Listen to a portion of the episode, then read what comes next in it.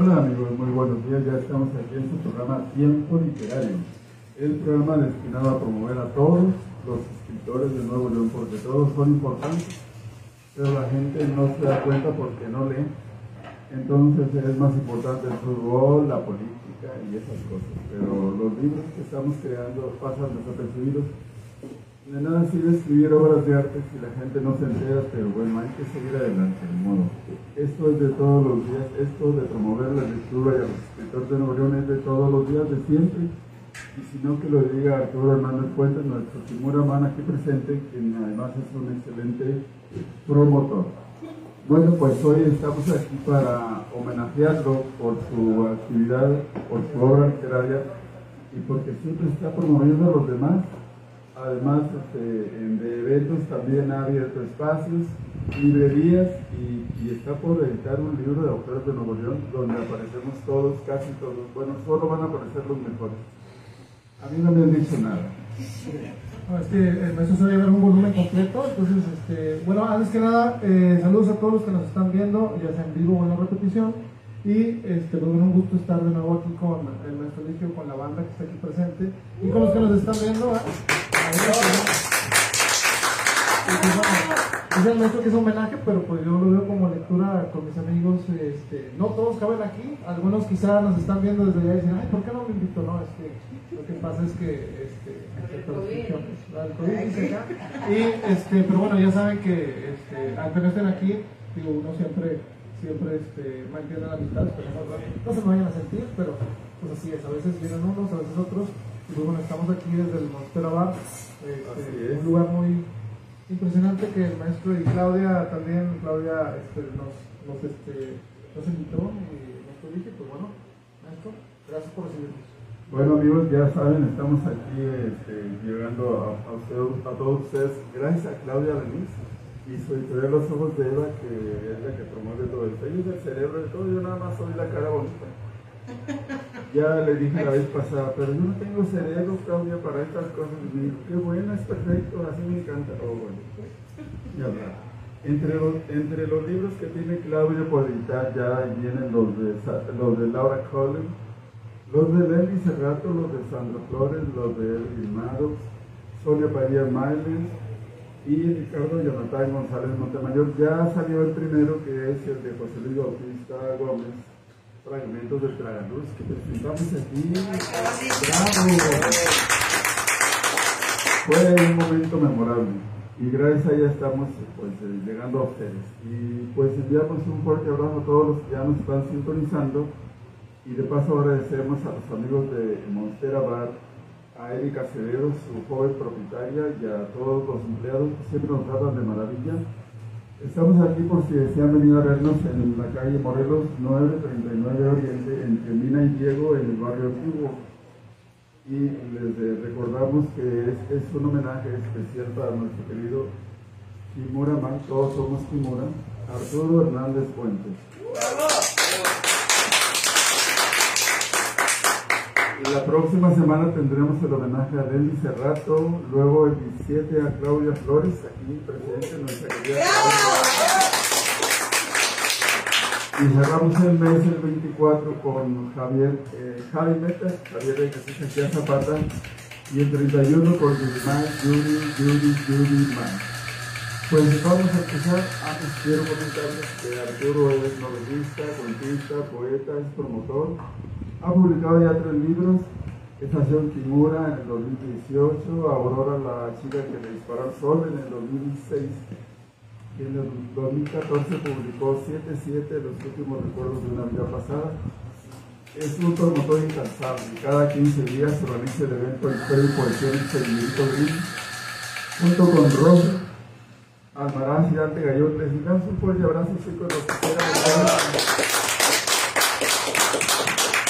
Y antes organizaba eventos en el estudiante y en el Book Point, donde abrió espacios y creó librerías. Han colaborado en infinidad de revistas contemporáneas y de internet como Contemporary Literary Horizon, eh, en la revista de España, en la revista Lagarto de Monterrey, en la revista Reinando de Colombia, en la revista Extrañas Noches de Argentina, en la revista Infinitus, en la revista La Roca, en el periódico La Nave, que hacía nuestro querido Jaime Palacio aquí presente. Capitán de la nave. Capitán, eterno capitán de la nave. Cada vez que veo a Jaime me acuerdo de la película La ciudad de los poetas muertos. Por aquella de, oh capitán, capitán. También ha publicado Arturo en la revista Común, en la- en la revista Analfabeta, en Passion Sports, en Pasión Roja y Blanca, en La Roca Online, en, en- en- y en el homenaje que organizamos hoy, vienen puras estrellas para acompañarlo. Por ejemplo, viene, imagínense nomás, todos juntos en este lugar y ya están aquí. Mayela Escobar,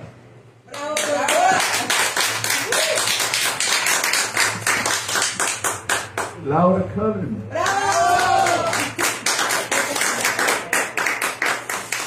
Claudia Flores. Y Dalia de León. Claudia. Mi capitán Jaime Palacio. Alejandro Garza. Y David Martínez. Agradecemos a todas las personas del público que nos acompañan, que se compone de una sola persona, que es nuestro querido eh, ah, son dos personas, les agradecemos que estén aquí a don Mario Garza y a. Y bueno, este, este programa va a ser dirigido por el propio Arturo, él va a co- coordinar las lecturas, va a conversar con sus invitados y ya nos está pidiendo que nos retiremos de inmediato porque le estamos haciendo sombra. Así que con ustedes, Arturo Hernández Fuentes. Bueno, antes de que la paguen en Facebook, gracias al maestro Eligio, gracias a Mostero Vara, Claudia y a todos ustedes por despertarse hoy que es sábado. Entonces, este, pues bueno, vamos a empezar con, con esto. Eh, le comentaba ahorita aquí a la banda que más que homenaje a mí me gusta este, escuchar algo de mis textos en voces que admiro y respeto. Este, y les digo, aquí encontramos de todo, gente que ya está publicada, gente que ya tiene mucha carrera, gente que va empezando en esto. Y pues bueno, eh, todos ellos tienen una conexión eh, conmigo de alguna u otra manera, que es lo que vamos a estar platicando en, en unos momentos más. Y pues bueno, este, no va por orden de importancia, pero en el contrato estaba, así que les pido un este, fuerte aplauso para la productora. Mayela,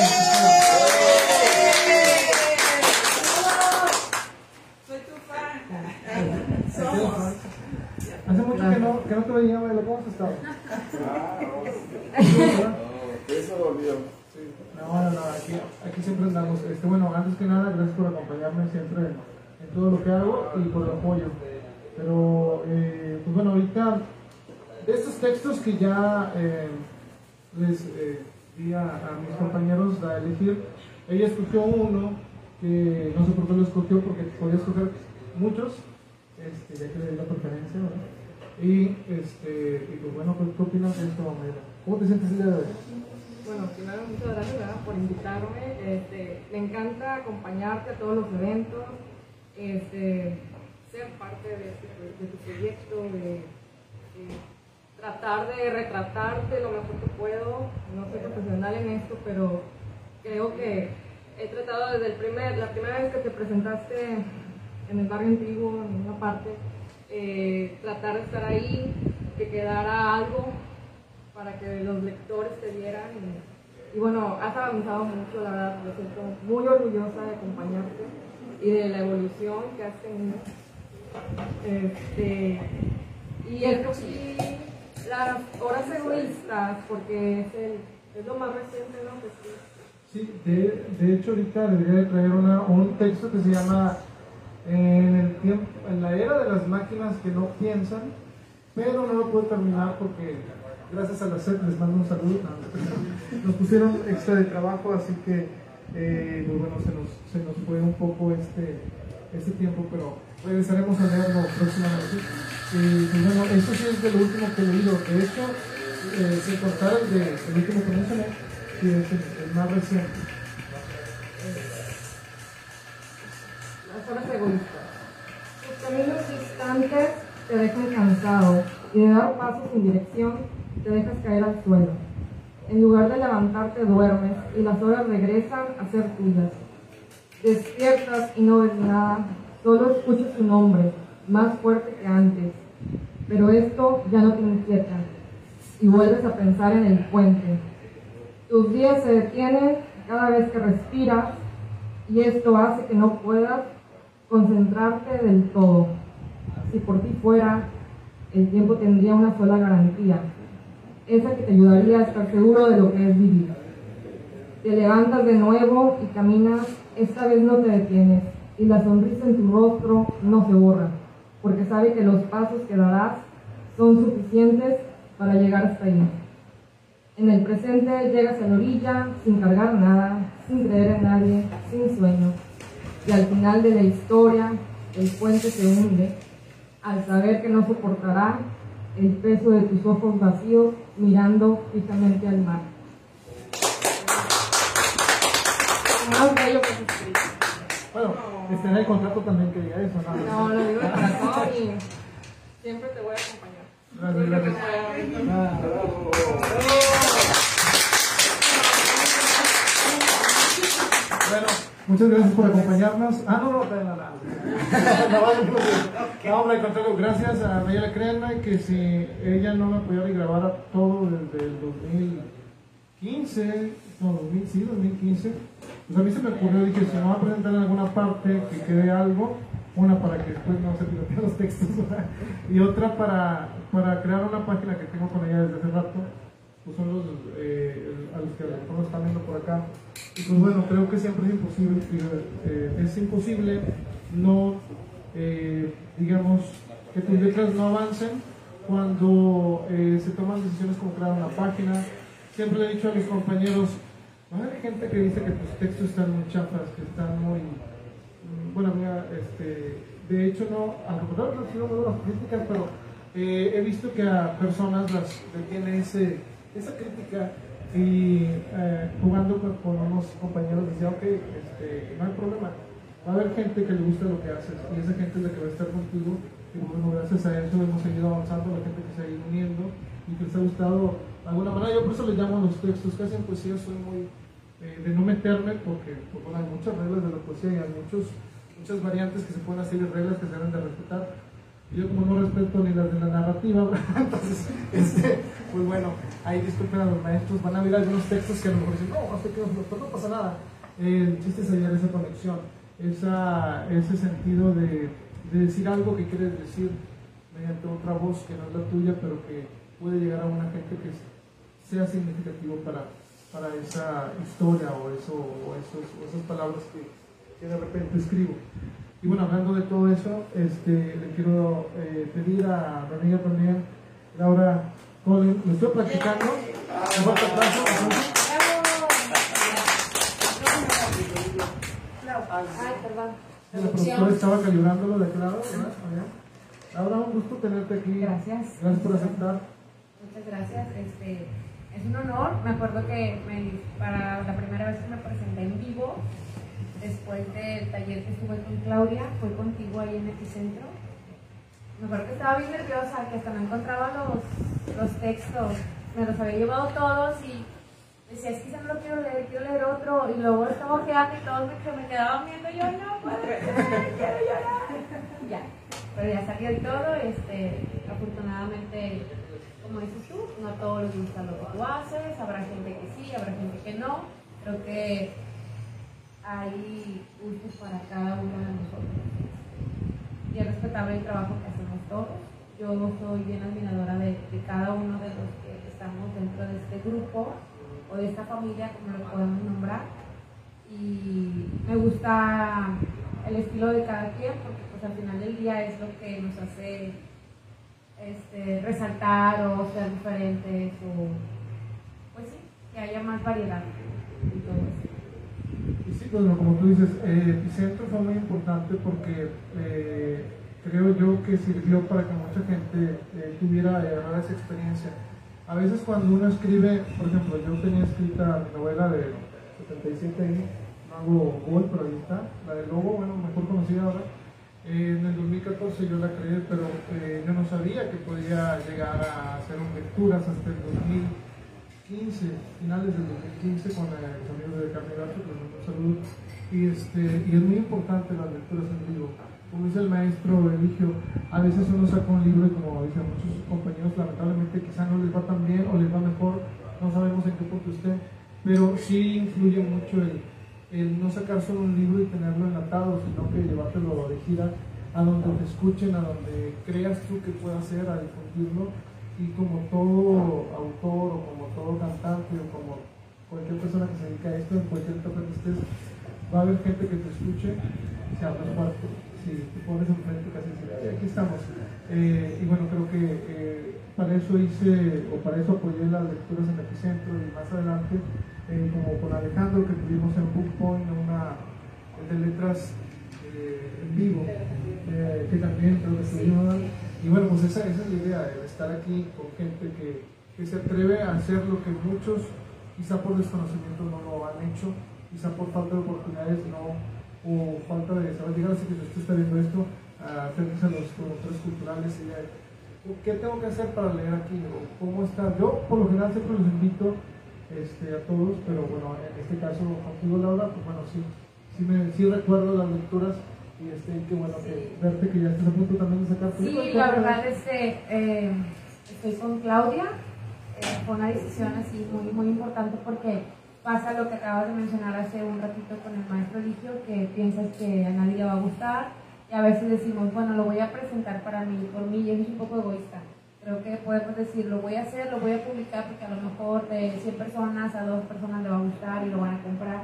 Entonces siempre hay, hay que pensar que vamos a llegar al corazón de alguien o al estado de ánimo de una persona porque pues, al final del día todo es amor, es amor, traición, es engaño, novela, historia y a lo mejor hay anécdotas que a mí me pasaron y le pasaron a alguien más y, y se van a identificar con alguno de los textos. Entonces Creo que empezamos por ahí, por difundir y por tener la idea o tener la clara, sí, la clara, ¿cómo se dice? certeza de que pues a alguien le va a llegar. Y pues ahí vamos, yo creo que no tengo la, yo creo que en un mes, dos meses más o menos ya está listo, no voy a comprometer acá a mi a mi jefa para decir una fecha y luego que no, ah, no es cierto. Pero, ya este, pero ya está, ya tenemos portada, ya está ella con lo de maquetado y la edición, ya tengo el título y nada más pues para cuando sea la presentación, pues, para que todos nos puedan. Claro que sí, vamos a estar. ¿Vamos a estar o no, compañeros? ¿Todos? Sí. Bueno, este, yo voy a leer este que se llama Es solo un poco de sangre. Casi lloro cuando acabo. Cuando lo leí la primera vez, yo, lo de que lo vuelves a leer, como que le vuelves a tomar otra, otra perspectiva. Entonces, yo creo que cada que lo lees, según tu estado de ánimo o según varía, o sea, realmente este, es algo bien extraño, pero sí, lo leí cuando ya me llevé su libro y luego ahorita, entonces vamos a ver qué, cómo lo tomamos ahora. Dice, es solo un poco de sangre. Dijo que no tardaría, me miró a los ojos, sonrió y salió por la puerta. No sé si ya se dio cuenta de que no me importa esperarla. A estas alturas creo que le esperaría todo lo que me resta de vida. Sé que estoy en problemas. Mi fuerza ya no lo es, ya no es lo que era antes de conocerla. Y poco a poco he ido perdiendo mi color, pero esas cosas son irrelevantes. Lo que me preocupa es que no regrese, encuentre algo mejor, que se vaya y me deje aquí enredado entre sus cuerdas, que decida que soy un estorbo, que no cabe su obra maestra, que se vaya sin poner el punto final y la historia se quede incompleta. Horas, días y semanas hemos estado juntos. Sin embargo, el tiempo no es un aliado en una situación como esta yo lo sabía. Desde el día en que perdí el control, el final estaba escrito. Ella me lo había arrebatado. Cierro los ojos, esperando que aparezca, pero no lo hace y permanezco inmóvil y vacío. Me digo a mí mismo, va a pasar lo inevitable, siempre es así. Mi esperanza se desvanece y me derrota una y otra vez. Momentos similares a este pasan por mi mente y lo veo claro. Entiendo qué es lo que sigue. Mi ansiedad se eleva y respiro como si quisiera acabarme el poco oxígeno que queda disponible. Pero no pasa nada y descanso una noche más.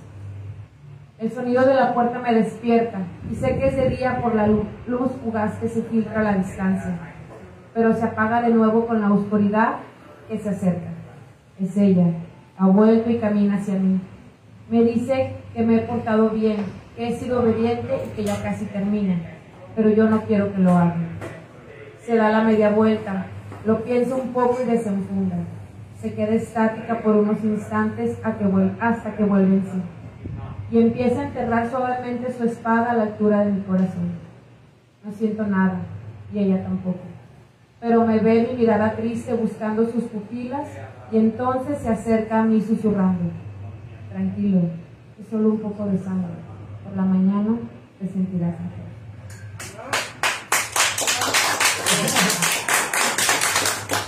Ese texto, una, una, este, un paréntesis, gracias por leerlo. Se muy diferente. Es- ahora sí se oye bien, ¿verdad? No. Pero bueno, este, eh, está bien difícil de que se. El maestro dijo en el 2018 presentamos allá en la Galería Regia y había una persona amiga también que iba a, leer, a leerlo, pero por cuestiones de suerte, ¿verdad? No pudo y después hicimos otro el cada universo que el maestro también nos apoyó allá eh, y también iba a leer eh, precisamente ese texto y tampoco, entonces ahorita cuando, cuando llegué dije, ah, no está Laura, y se me hace que yo compartir, no, pues la tercera la vencida, gracias por leerlo. Este otro me gustó mucho también, se llama Y vinieron por ella. Le dijeron que no fuera, que no era necesaria, que su valor, su valor era mínimo como para ser escuchado. Ellos no tenían duda de que su inteligencia era inexistente y poco deseada, pero peligrosa. El arma con la que le apuntaban no tenía filo ni municiones, como para hacerle un daño físico, solo mortal. Era la nada que acompaña a todos, aquella la que sostenía en su ser a lo que un futuro le, hará- le haría daño de nuevo. Quisieron romperle su espíritu, pero no había uno más fuerte. Le quebraron las piernas para que se detuviera y empezó a avanzar con sus manos. Llenaron de silencio sus gritos y aprendió a dar pelea usando su voluntad. Le quisieron pisar su dignidad, pero su fortaleza no tenía límites. Se equivocaron. Ella no iba a soportarlo. No tenía por qué hacerlo. Al darse cuenta de eso, se asustaron y construyeron la jaula perfecta. La encerraron para que no pudiera ser libre. Le cortaron sus alas para que no pudiera volar. Y llenaron de terror y violencia su mundo solo para verla desistir. Pero fallaron. Su libertad no estaba en sus manos, porque sus alas nunca las necesitó para volar. Aunque el miedo era fuerte, no lo fue tanto, como para rendirse y resignarse a vivir en un mundo en desigualdad.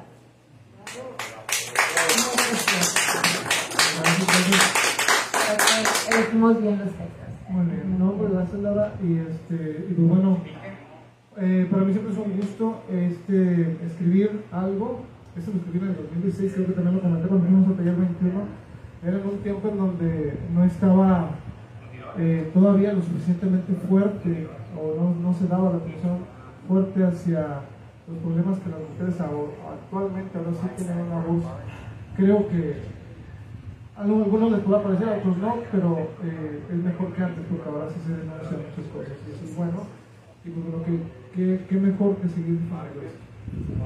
Muchísimas gracias. Este, no me queda más que decirte gracias por todo el apoyo que nos das a cada uno de los que estamos aquí en este, en este rollo de poesía, de escribir, de narrar, de declamar, de todo lo que implica este, la cultura. Y te deseo el éxito en todo lo que emprendas. Ya sabes que siempre vamos a estar ahí para apoyar. Igualmente, Gracias a todos, un saludo, les mando un abrazo y gracias por sintonizarnos. un aplauso a Laura. Laura nos gusta.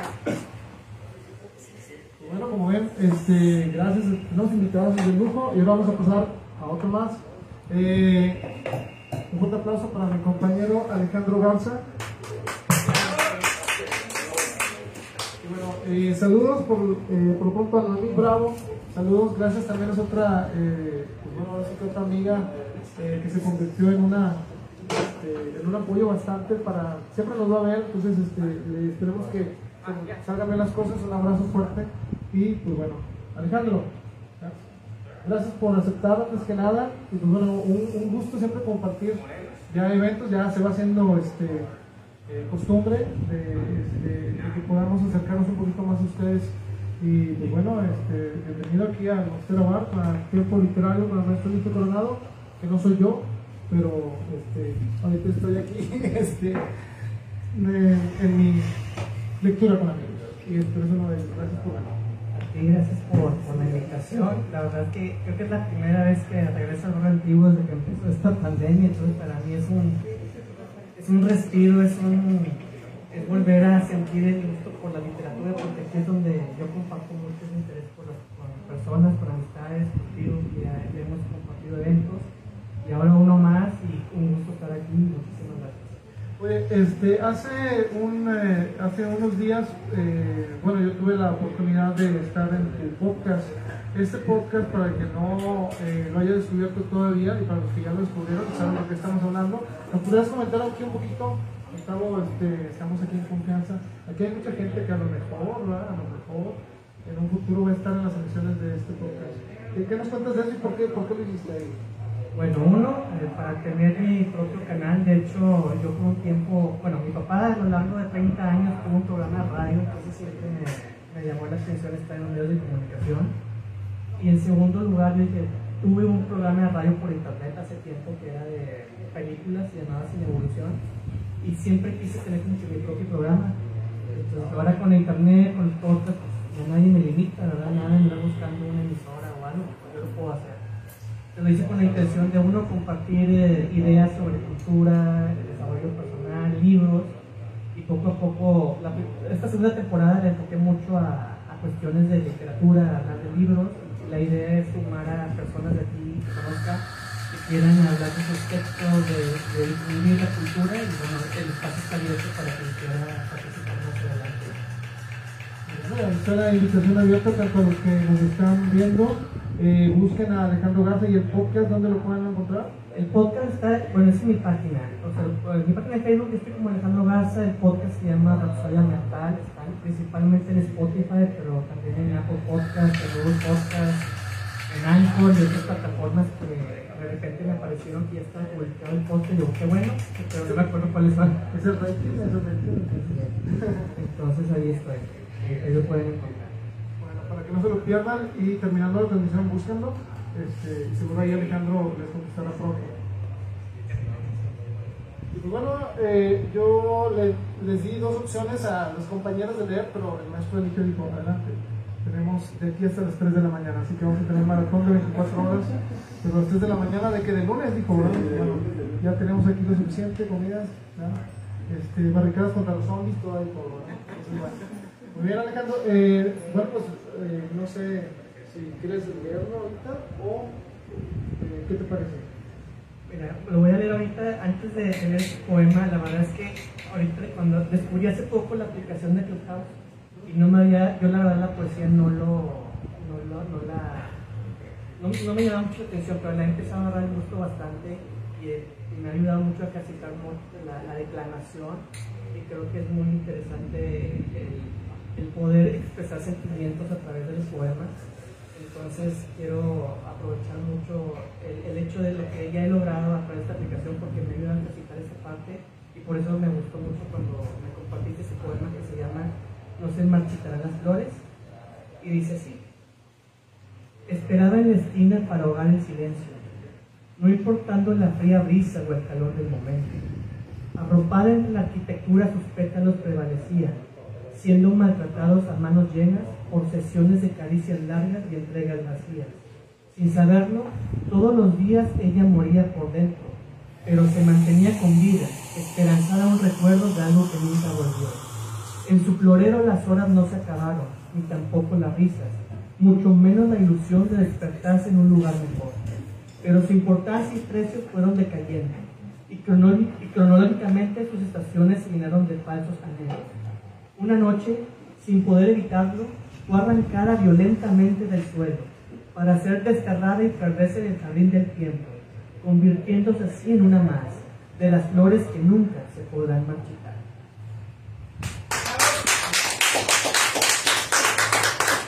Gracias Alejandro. Fíjate que en, en algo que, que ahorita salió que comentaste que estamos prácticamente iguales, es que cuando yo empecé con, eh, con esto de las lecturas, yo no escribía textos relativamente poéticos para no meternos en broncas.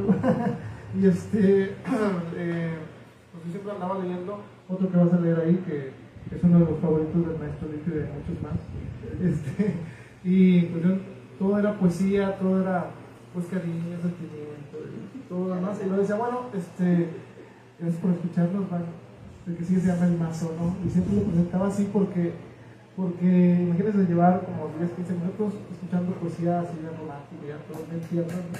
Luego yo llegaba, llegaba con el mazo a las lecturas y era como que, ah, ok. Entonces, este, pues bueno, eh, digo, a mí tampoco me, eh, este, no que no me gustara la poesía, pero yo pensé que no podía escribir algo, o no, quizá nunca me había, no, nunca me había atrevido a hacer algunos versos hasta que me invitaron a ciertos, eh, como grito de mujer, que fue cuando escribí El diseñar de nuevo y vinieron por ella, eh, porque tenías algo que decir, no tratas de visualizar que está mal y que puedes decirlo en la voz de esperando que se de algo que sirvan los documentales que uno ha visto, las noticias que ha leído, las personas que ha conocido y escuchado.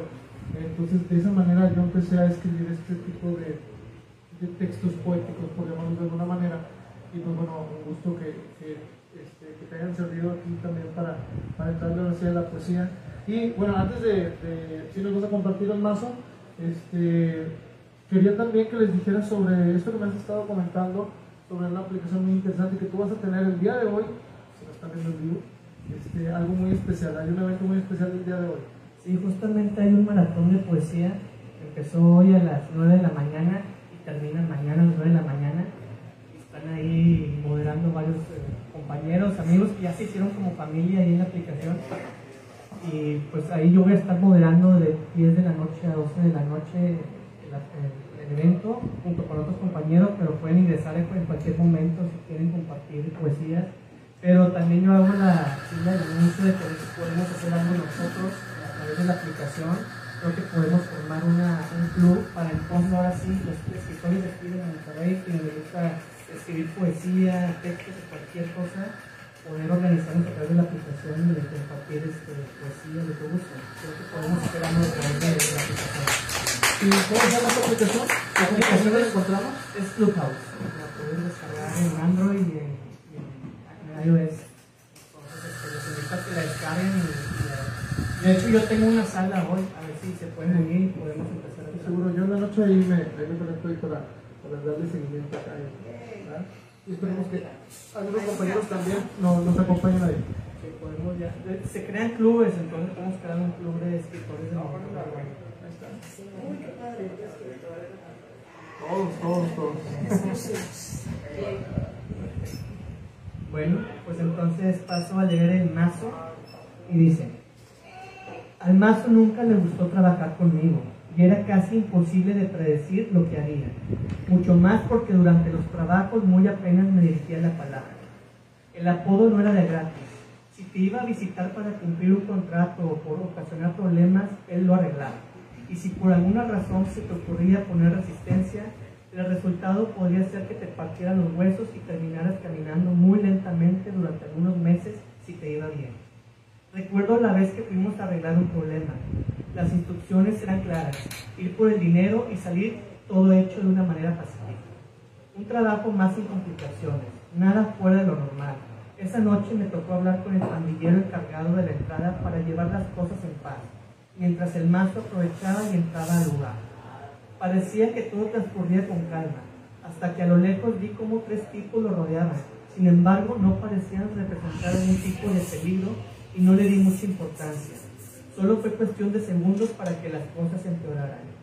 Al voltear a ver por segunda ocasión hacia dónde se encontraba el mazo, los tres tipos estaban hechos polvo, uno tirado en el suelo con la picada colgando, otro sentado en un sillón viendo, viendo tratando de no, de no mover su brazo que estaba roto en más de tres partes, y el último seguía recibiendo golpes en la cara arriba de una mesa. Al presenciar esa escena, el tipo de la puerta me dijo que él no había hecho nada, que si lo dejaba ir, ese sería su primer y último día, así que decidí hacerlo. Cuando le pregunté al mazo por qué había hecho eso, si solo veníamos por el dinero, me dijo que estaba teniendo un mal día. Quizá te preguntes por qué estoy pensando esto, en esto ahora. La respuesta es sencilla. El mazo acaba de atravesar la puerta. Estoy tirado en el piso escupiendo un poco de sangre, pero no es para tanto, todavía. Si usted quiere saber algo más del mazo, y este no es el gol, puede encontrarlo en 77, los últimos recuerdos de una vida pasada. Ahí anda el mazo mucho tiempo, lamentablemente para Miguel, ¿verdad? Entonces, este, pues bueno, pues gracias Alejandro. De tus redes, ¿dónde te podemos? En Instagram también te pueden seguir la, la banda, ¿cómo te buscan en Instagram? Estoy como Alejandro Garces, en arroba alex.garza9 y en Facebook estoy como Alejandro Garza. Tengo una foto propia en blanco y negro, si no me recuerdo. Entonces ahí me pueden encontrar en los Pues gracias por acompañarnos Alejandro, un fuerte aplauso. Y pues bueno, nos estamos viendo muy pronto para la noche, la noche. ¿A qué hora dijiste era? Eh, bueno, yo voy a estar moderando a partir de las 10 de la noche. Todos nos vamos a sintonizar ahí a las 10 de la noche y bueno, si pueden antes, pues para que vayan familiarizándose con la aplicación que se llama Clubhouse eh, y bueno, ahí nos vamos a encontrar en unas horas más.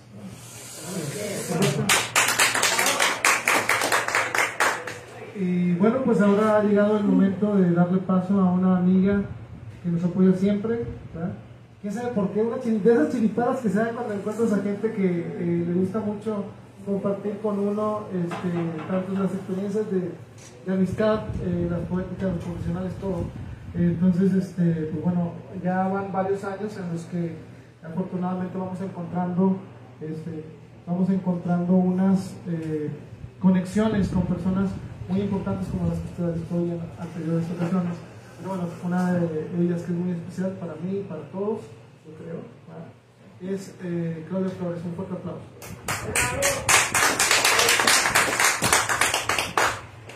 Gracias. ¿Qué nos cuentas, Claudia? Ay, pues qué te digo, Arturo, súper contenta de estar aquí. Muy emocionada de verlos a todos. Maestro Eligio, siempre es un honor. Claudia, todas las personas que apoyan este tipo de eventos que realmente nos damos cuenta, como bien lo mencionaste, cada vez llegamos a más personas. A mí me emociona mucho, por ejemplo, eh, ver a José Luis, que acaba de hacer su libro. Para mí es un orgullo porque estuvimos trabajando mucho tiempo y, y estar aquí contigo, que sabes que siempre lo he dicho, con el respeto de mi amiga Mayela, soy tu super fan. Este, todos somos Kimura. Me gusta mucho estar en, en- en los eventos porque, como te lo he manifestado con, con tiempo anterior, eh, realmente me gusta este, tu tipo de escritura, porque como lo mencionabas ahorita, es algo diferente a lo que normalmente la mayoría de los escritores escribimos. Bueno, yo no me considero una escritora, pero me gusta plasmar sentimientos y me he encontrado navegando en tus escritos que son una cosa diferente, una cosa distinta. Alguna vez alguien me preguntó qué tipo de escritura hace Arturo y yo dije es muy real, a veces es cruda, realista eh, y algunas otras veces como que el sentimiento va más allá, pero la gente eh, nos cuesta mucho este tipo de escritos porque normalmente estamos acostumbrados a escuchar de que el amor y, y ser como que un tipo de historia un tanto trillada. Encuentras ese tipo de escritos que, que en lo personal a mí me encanta leer y lo leo una vez, como decía Laura, y encuentro una cosa, lo leo otra vez, encuentro otra, depende de- del estado de ánimo. eh, y bueno, soy muy admiradora de este tipo de, de cosas que tú escribes. eh, por eso me tienes en cada evento ahí, siempre. De hecho, este, mandamos un saludo a Rosy, a Dante y a Miguel, que son los que nos ayudan ahí, eh, echan la mano en historias y poesía en vivo. Y como les digo ahí en vivo, este, les digo, bueno, yo, yo me encargo de las tragedias, eh, Rosy cuenta los bonitos. no, pero a Rosy se avienta unos que, si hay un niño en cada hombre, se me saca una lagrimita invisible, ¿verdad? Entonces, este, pero bueno, saludos a ellos que no pudieron venir hoy eh, por cuestiones laborales, ¿verdad? Pero bueno, este, gracias eh, por tus palabras, Claudia. Y pues bueno, créeme, a lo mejor quizá tú no, no te consideras todavía una escritora, pero tus textos van a llegar a lectores. Y los lectores son, más que los críticos, más que eh, quien sea, los lectores, así como tú me encontraste a mí, vas a, va- van a encontrar, eh, este, a haber gente que ese mensaje que tú pones que es muy especial, tanto en una historia como en una poesía, va a romper esa barrera y va a haber gente, y ya vemos gente que va a valorar mucho tu trabajo. Y pues bueno, este, afortunadamente, pues para eso estamos, para estar pendiente de todo lo que hacen ustedes, que a veces eh, yo no he podido estar en muchos eventos que sí quisiera, pero bueno, siempre, siempre andamos ahí escauteando a la banda. Y por eso siempre caen invitaciones de que, hey, puedes venir, venir a leer y acompañarnos con esto y pues bueno, tú siempre estás en una de las prioridades al igual que los compañeros que están aquí. Qué bonito, de verdad que bien agradecida bien contenta. Y a su vez que este tipo de eventos abran esa puerta, la apertura, que muchos estén aquí, eh, también nuestros invitados que vengan y que escuchen este tipo de, de, historias que muchos me dicen, oye, son reales esas cosas que escriben. Pues muchas veces escribimos historias de otras personas que no son nuestras, no todo es de nosotros. Pero bueno, eh, sin hacer más preámbulo, a mí me tocaron, Arturo y yo platicamos con regularidad y le dije, me dijo, oye, pues escoge alguno que tú quieras. Yo le dije, no, mejor algo que tú, que tú quieres, porque yo soy fan de, todo lo que tú escribes, ¿no? Entonces, casualmente me tocaron dos escritos que en lo personal me gustan muchísimo, porque con uno de ellos me identifico. Yo creo que todos los que estamos en este camino de la escritura logramos de, de cierto modo este, pues empatar con lo que les voy a escribir y este es mi escrito favorito de Arturo Hernández que se llama Se acabaron las historias de amor. Es muy bello, se me cortó luego la voz porque realmente es como si, si este muchacho también daba un giro al ser testigo de los momentos que pasaban, historias que jugaban a ser una escritora famosa, sin atreverse a compartirlas con su público. Llevaba la cuenta perfecta de todos los personajes basados en la vida real y cada detalle que la hacía especial. Los primeros abrazos eran los más recurrentes, juntos con las miradas interminables que lanzaban de un lado a otro y que servían para dejar un enlace a los pasos. Las semanas darían fruto a la unión de dos personas que no estarían solas en él. El amor decía que era el amor decía que era lo que le hacía funcionar aquella máquina y que esto no se detuviera a mitad del camino. Había días en los que se pasaba más de 12 horas pensando en el cierre perfecto de una historia que se le escapaba de las manos. A veces se cerraba el insomnio, con tal de quedar conforme construía una más para seguir. En los inviernos veía a la gente escapar del frío mientras que otros se quedaban al aire libre con tal de estar juntos, a pesar de las condiciones climáticas. Pasaron décadas y su montón de libretas y pasaron décadas y su montón de libretas se convirtieron en torres de timbre y papel. Era el registro perfecto que las hacía estar satisfecho de su trabajo y que seguía disfrutando sin tener que darle explicaciones a nadie. Pero la vida le empezó a parecer un poco extraña porque sin ser del todo consciente, había algo que le había faltado a sus historias. Poco a poco su material fue disminuyendo, quizá por cansancio, por falta de creatividad o tal vez por algo que había ignorado durante todo ese tiempo. Una tarde, su caminar por las calles la llevó muy lejos de la estación.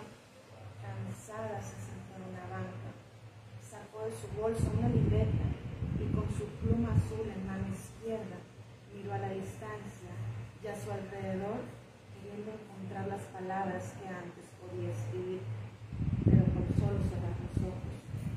Simplemente la magia, la magia no estaba ahí.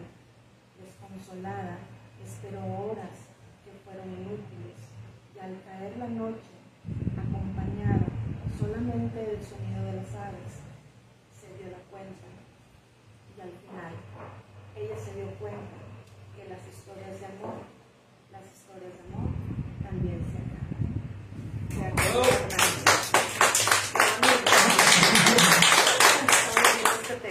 Gracias, gracias. Y uno más.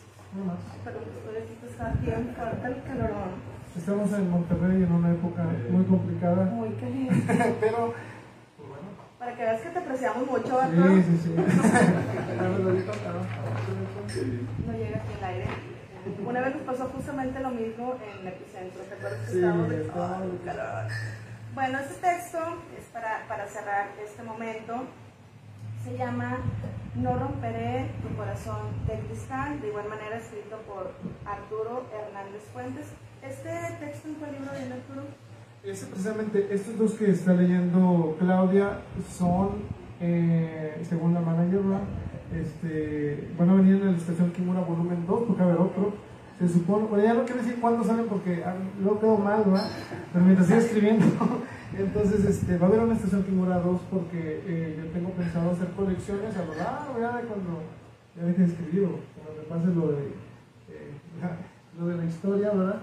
Este, pues bueno, hacer colecciones cada dos, tres años de textos sueltos eh, y historias y estos dos más la que leyó Alejandro van a estar ahí. Entonces estarán en Estación Tribuna Volumen 2. Pero algunos de ellos han sido publicados, eh, como el de las obras egoístas también en una revista de Perú, en Camecha, y ahorita este, pues bueno, van a, van a venir en, este, en un futuro. Súper recomendable los libros de Arturo Hernández, que incluso también los pueden obtener vía electrónica. Vía electrónica. Eh, aprovechen cuando hacemos eventos porque eh, una manera de que ustedes se lleven algo aparte de la experiencia de, de verlos y, este, y a mí, disfrutar a Dante y a Rosy, ¿no? Entonces este, se les da un, un PDF y, este, y una limonada. Ese amiguito, bro, padre. mandamos un, a- un gran abrazo a Rafa y a toda su familia. Pronto estarán de regreso. Un aplauso para él. Para ¿no?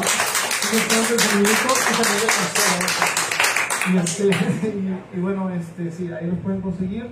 Y ahorita están en, en la librería eh, Galindo, pero este, se pueden conseguirlo mejor en Google, eh, Google Play. También lo pueden conseguir. Los que quieren leerlo, es este, el tercer. Eh, y a ver, aquí estamos. Bueno, muy bien. Eh, sí. Bueno, sin dejar pasar ese momento, son muy buenos libros y los de igual de PDF también, lo que mencionabas del semillerito, pues ahí hay con regularidad eventos de Rosy Dante y Arturo. Y pues bueno, este texto eh, se llama No romperé tu corazón de cristal, es muy lindo, y dice así, ¿cuál es el recuerdo imborrable que permanece? Aquel que te hizo reír, que olvidaste quién eres. Ese momento que no viste venir y que ahora se estrella en el espacio. Nunca imaginaste regresar con el viento después de llegar tan lejos. Las palabras hoy ya no funcionan y los sonidos son monótonos. Quedando muy lejos del vals interminable que decidiste bailar hasta la última hora. Sin darte cuenta, acabas de llegar una vez más a ese lugar en donde no puedes sentir, en el que no habita nadie, en el que no pasará nada, hasta que alguien vuelva a decirte, mirándote a los ojos, no romperé tu corazón.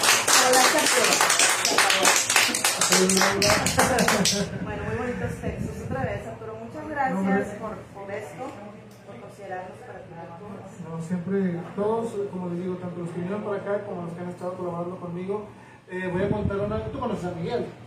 Le mandamos un saludo a Miguel Ángel Ortega. Claro. Revisando, eh, yo en mi mente, vamos con el de cuando yo lo pueden contarte, este, pensé que nuestro amigo Miguel ya había acompañado, bueno, ya me había acompañado en una lectura de los textos en el 2018, pero resulta ser que no, no había venido en el 2018 ni en el 19 que se hizo el otro y hasta que después poniendo el flyer este, comento ahí y digo, oye Miguel, bueno, él me dice, ah, ¿cómo lo invitaste? Pero sí, un, un abrazo Miguel que va a estar en el que sigue. Eh, y también esperemos que, que se haya otro. Pero yo me disculpo a Miguel porque eh, esa mente ya no funciona tan bien como antes. Bueno, nunca ha funcionado, así que no se puede. Entonces, este, pues bueno, gracias Claudia. Eh, un gusto escuchar un poco de mis letras en una voz, en una interpretación como la tuya. Gracias. Este, pues bueno, pronto vienen sorpresas, me imagino. Sí, pues sí, pronto. Este, tomé un pequeño receso. Este, Claudio me regaña cada rato. Maestro Eligio también, todos, déjenme. Este, pero ya pronto, primeramente Dios, este, espero nuevamente retomar esto, eh, retomar los escritos. Viene un homenaje que les agradezco mucho, verdad, por pensar en mí, para, para mis letras de igual manera escucharla en voz de otros compañeros antes de continuar quiero hacer un paréntesis porque es muy importante para mí la amistad. Quiero mandar un abrazo súper grande este, a nuestro queridísimo amigo Alan, que está pasando una situación sumamente delicada, sumamente difícil. Creo que se me hace un nudo en la garganta, la verdad es que he perdido muchos amigos. Este, está delicado, pero esperemos en Dios que salga adelante. Y este espacio, si nos está viendo Alan y su esposa, los queremos mucho, les mandamos un abrazo muy grande y sabemos que va a salir adelante. Un, un abrazo para Alan, un fuerte aplauso porque Alan es eh, un compañero de clase que también se ha, hecho solo, como quien dice, y pues bueno, vas a ver que vas a salir de esto. Y pues bueno, un fuerte abrazo y la buena vibra de todos. Un fuerte aplauso más fuerte para Alan. ¡Bravo! Y, y bueno, aquí estamos al pendiente. Este, Muchas gracias. en estos momentos difíciles. difíciles, porque pues es- somos una familia, como lo comentábamos la- con la esposa de Alan y Alan, somos una familia literaria, somos una, una familia que compartimos letras, pero también somos humanos, compartimos sentimientos. Entonces, un pequeño paréntesis para que sepa que en cualquier momento este, nos acordamos de todos, ¿verdad? Y hay momentos buenos y hay momentos no tantos, pero pues aquí estamos y pues esperemos pronto este, vernos con más, más letras. Nuevamente reitero mi felicitación y agradecimiento por estar aquí. Muchas gracias por todos. Que jamás muera la poesía, que es una frase que siempre comento y pues sigamos adelante. Muchas gracias Arturo.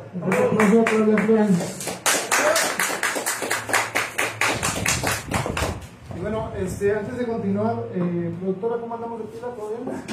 Eh, este, también Claudia, así, ya fue también Claudia. ¿Todo bien? ¿Se ve? Todo bien. ¿Cómo está? ¿Lo está pasando bien? Sí. Bueno, eh, saludos a la maestra Alejandra Romo de Naná. Eh, dice saludos a todos, muchas felicidades a Arturo Hernández, a nuestra profesora estrella Mayela Escobar. Ay, Clara Flores también. Hermosa. Y un fuerte abrazo, abrazo para Cookies Coronado que también nos está viendo, y entre otros. Eh, nuestro Ligia también le manda un saludo a Alan Huerta, esperemos que eh, eh, tenga una, una pronta recuperación, un fuerte abrazo de parte de nuestro Ligia y todos los que estamos acá. Y ahora sí, recibamos eh, con un fuerte aplauso a nuestra amiga Iradia de León. Hola, muy buenos días. Qué elegancia la de Francia, pero es la de México. Sí, la. Es, es la de México. Excelente, excelente. Hoy vine de, de bordado. Bueno. Muchas gracias por, por invitarme. La verdad estoy muy emocionada porque pues Arturo es de las personas que más eh, me ha apoyado. He estado eh, muy poco tiempo en, en, esta familia y pues Arturo siempre es el que tiene un buen, un buen un impulso, eh, un apoyo en cuanto a eventos y demás. Me da esa seguridad de seguir pues con, con mis textos. La verdad, eh, cuando recién estuve en, en este camino, sí me daba muchísimo miedo. Entonces, por ahí él y Pepe estuvieron ahí detrás de mí. Eh, déjeme decirle que él fue, es de mis padrinos. Él estuvo en la corrección de, de mi libro. Es un momento de catarsis y haciendo la bodega. Y pues me da mucho, me da mucho orgullo estar aquí, que, que me considero parte de, de la familia. Ahorita, ahorita que me acordaste, un saludo a Pepe Guerrero y a Jera Martínez y todo el Parlamento de las Aves que eh, yo conocí mediante ellos a, a Idalia. Conocí primero sus textos que hay dije, ah, Sí, es verdad. Entonces, este, ya después nos, nos conocimos también allá en ese Benito Bill cuando presentamos tu libro. Fue Ahí lo- presentó mi libro. Ahí lo pueden buscar, este, lo cuentan, me lo pasé muy bien ahí con Pepe y toda la banda. Este, y pues bueno, esperemos que sea el primero de muchos. Antes de, de seguir, ¿dónde podemos encontrar tu libro? Pues está en el semillerito, en la Galería Ámbar, en Mercado Libre y conmigo. Próximamente lo vamos, lo, lo vamos a meter a la librería Colibrí, pero aún este, todavía no está, Está, está, está en trámites. está en trámites. Todavía no nos decidimos. Todavía me decido, pero ahí para allá voy. Muy bien. Y pues a mí me gustó mucho lo que, lo que me compartiste y me identifiqué. Me identifiqué mucho porque eh, cuando recién te, eh, un momento de catarsis tenía mucho miedo de la crítica, tenía mucho miedo de qué es lo que iban a pensar. Y la verdad, soy un poquito como Arturo, yo lo, lo creé así, sin, no quise tener una, un, influenza porque quería que fuera totalmente yo. A veces, sí, cuando me, cuando me junto mucho con las personas que tienen otro acento, se me pega. Como la gente de México, gente de Colombia, de repente como que se me pega el estilo y no, lo, no quiero que pase lo mismo con mis textos. Entonces, con el tono es. exactamente. Y luego me decía, lee este, autor, lee Fíjate, Eso, eso que comentas de pronto es interesante, eh, porque Pepe cuando recibe un, un eh, autor, uno de su trabajo, siempre, siempre le da recomendaciones, a veces les lleva libros y dice, ah, mira este, este, el buen Pepe. Y sí, como tú mencionas, a veces quizá la voz interna no se pierde, pero a lo mejor hay gente que, es muy- que se influencia mucho. Además, por ejemplo, yo he leído bastante y cuando escribo, prácticamente no pienso en eso. Recuerdo, no sé, documentales, para escribir algunos como este que vas a mencionar, es este, prácticamente todos los documentales de gente que ha luchado por alguna razón, por la naturaleza. Y recientemente vi tu entrevista con este, ah, Con eh, eh, Luis Valdés Valdés. en donde tú mencionas a una anécdota que limpiabas, este, que era el, que ibas a, A reciclaje, me veía todo toda esto. sucia. Y dije, cuando, cuando empecé a escoger los, los textos, dije, claro, pues es un ambientalista de corazón, entonces este, creo que a lo mejor le pueda gustar esto. ¿no? Sí, me juzgaban mucho, la verdad. Me decían así como que esto estás estudiando y estás ahí de una palabra muy despectiva que realmente no. Se lo decía muy despectivo que no, no tiene razón, pero me decía, parece una pe- penadora, mira cómo te ves toda sucia.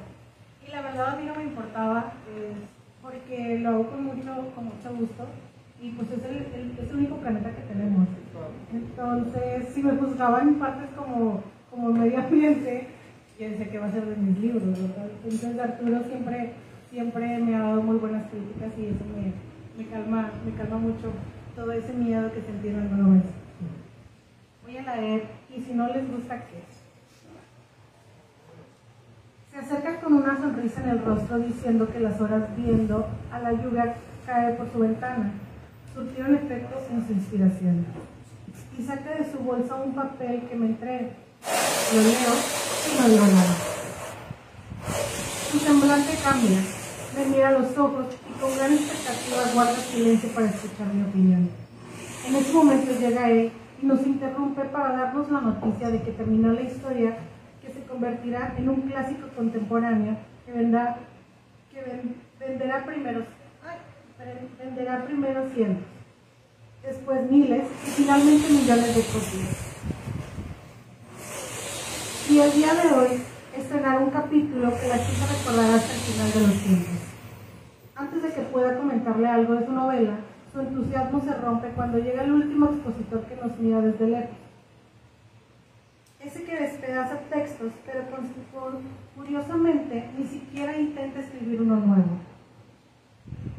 Pero no importa, ya no hay nada que decir. El tiempo se acaba y tenemos que tomar nuestros lugares. Al subir al escenario, ella se acerca de nuevo y me dice que decidió no leer lo que escribió porque seguro no le va a gustar a nadie. Entonces vuelve a mirarme, esperando una respuesta, y le digo sonriendo, ¿y si no les gusta qué? Esos versos te costaron más de lo que piensas. Querer que, querer que los valore los demás es un extra de que nunca vas a estar seguro. Particularmente, eso lo viví en el diciembre del 2018, en un evento que hizo Pepe para celebrar el Parlamento de las Aves. Todavía ni siquiera salía mi libro y me dijo, ¿vas a leer? Y yo, Que dijo, está en el contrato. y yo por dentro, no, no quiero. Estando ahí en el evento, me dice, vas a ser la primera. Y dije, peor Dios de mi vida, ¿qué, qué estás haciendo conmigo? Total, no sé qué pasó, yo creo que vio la cara de terror que tenía. Y pues yo le decía, en ese momento estaba conmigo mi novio y unos amigos. Y les decía, es que no quiero, tengo mucho miedo, y estaba temblando. Y de repente me dice, y vamos a empezar. Y yo, desgarrado por dentro, con un miedo terrible, y de repente empecé a llorar. Entonces mi novio me saca y ya me empezó a calmar, ya me convenció, tú cálmate, cálmate, cálmate. Total, dije, lo voy a hacer, tengo que hacerlo. Afortunadamente no sé si mi cara o no sé qué pasó, que subió, eh, subió un poeta y luego subió otro poeta y luego una trova y luego otra poeta, y luego subió eh, Irma, y le, le dio tan espectacular que dije, Dios mío, yo ni siquiera, es mi primer evento, me va, me va a humillar. Total, hasta que subí. Dije, no, ni modo. Eh, leí el poema de Uno que viene en tu libro. uno que viene en mi libro, el de, ay, no puede ser, se me olvidó el nombre. Es uno muy largo, la verdad, me gusta mucho. De los mejores de tu libro. de los mejores de mi libro, sí, muy parecido a esto. y total, eh, dije, me voy a concentrar solamente en una persona. Había una persona muy cerca del escenario y empecé a leer. Leí dos. Entonces, en ese momento, cuando terminé, vi su cara, que le gustó muchísimo, y con eso me concentré y me, me, me llenó de alegría ya no volví a ver a ninguna de las personas. Entonces fue como que mi primer reto. Eh, vi que le gustó y ya estaba muy contenta, me bajé como si nada. Los aplausos como que me calmaron y bueno, ya me aventaron aquí tomates ni nada. Pero la verdad estuvo, estuvo muy... Creo que tú estuviste ahí. Creo que hicimos algo con así, ¿no?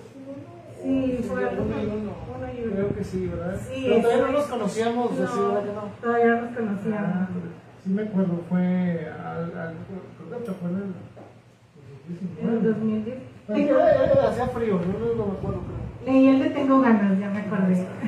estamos viendo tiempo para eso, ¿verdad? Estábamos haciendo tiempo para el título. Y pues bueno, como, como este texto que nos puede sirve a, a, este, a todos los que nos escuchan, son valiosos los críticos, no quiero malinterpretarme, pero son más valiosos los que crean algo para compartirlo con los demás. Creo yo, es con mucho respeto para todos los críticos, pero eh, los creadores eh, van buscando ese, eh, ese enlace que tienen que hacer con ustedes, con los que nos escuchan, o con los que nos prestan algunos minutos o tiempo eh, durante toda su vida.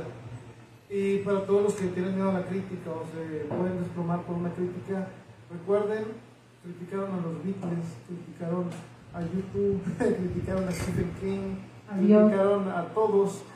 Y pues no pasa nada. Eh, ¿Por qué? ¿Por qué no pasa nada? Porque ellos siguen haciendo lo que les gusta y esperemos que todos hagan eso. Quizá podemos mejorar algunos aspectos, eso seguro, pero eso no debe de quitarnos a nosotros eh, eh, la, la meta de hacer lo que nos gusta. Porque al final llegar ahí, y como dice Iralia, estar en ese momento es para disfrutarlo. Claro, a haber gente que no le gusta, pero como dijo Jim Morrison, mientras sean 5 a 1, no hay problema. Seguimos con la marcha de los mil soles. Te aferras a los árboles, defendiéndolos con cadenas que serán rotas, sin importar la fuerza empática de los testigos que te apoyarán de manera muy breve. Hasta que tu lucha se olvide entre las injusticias del mundo.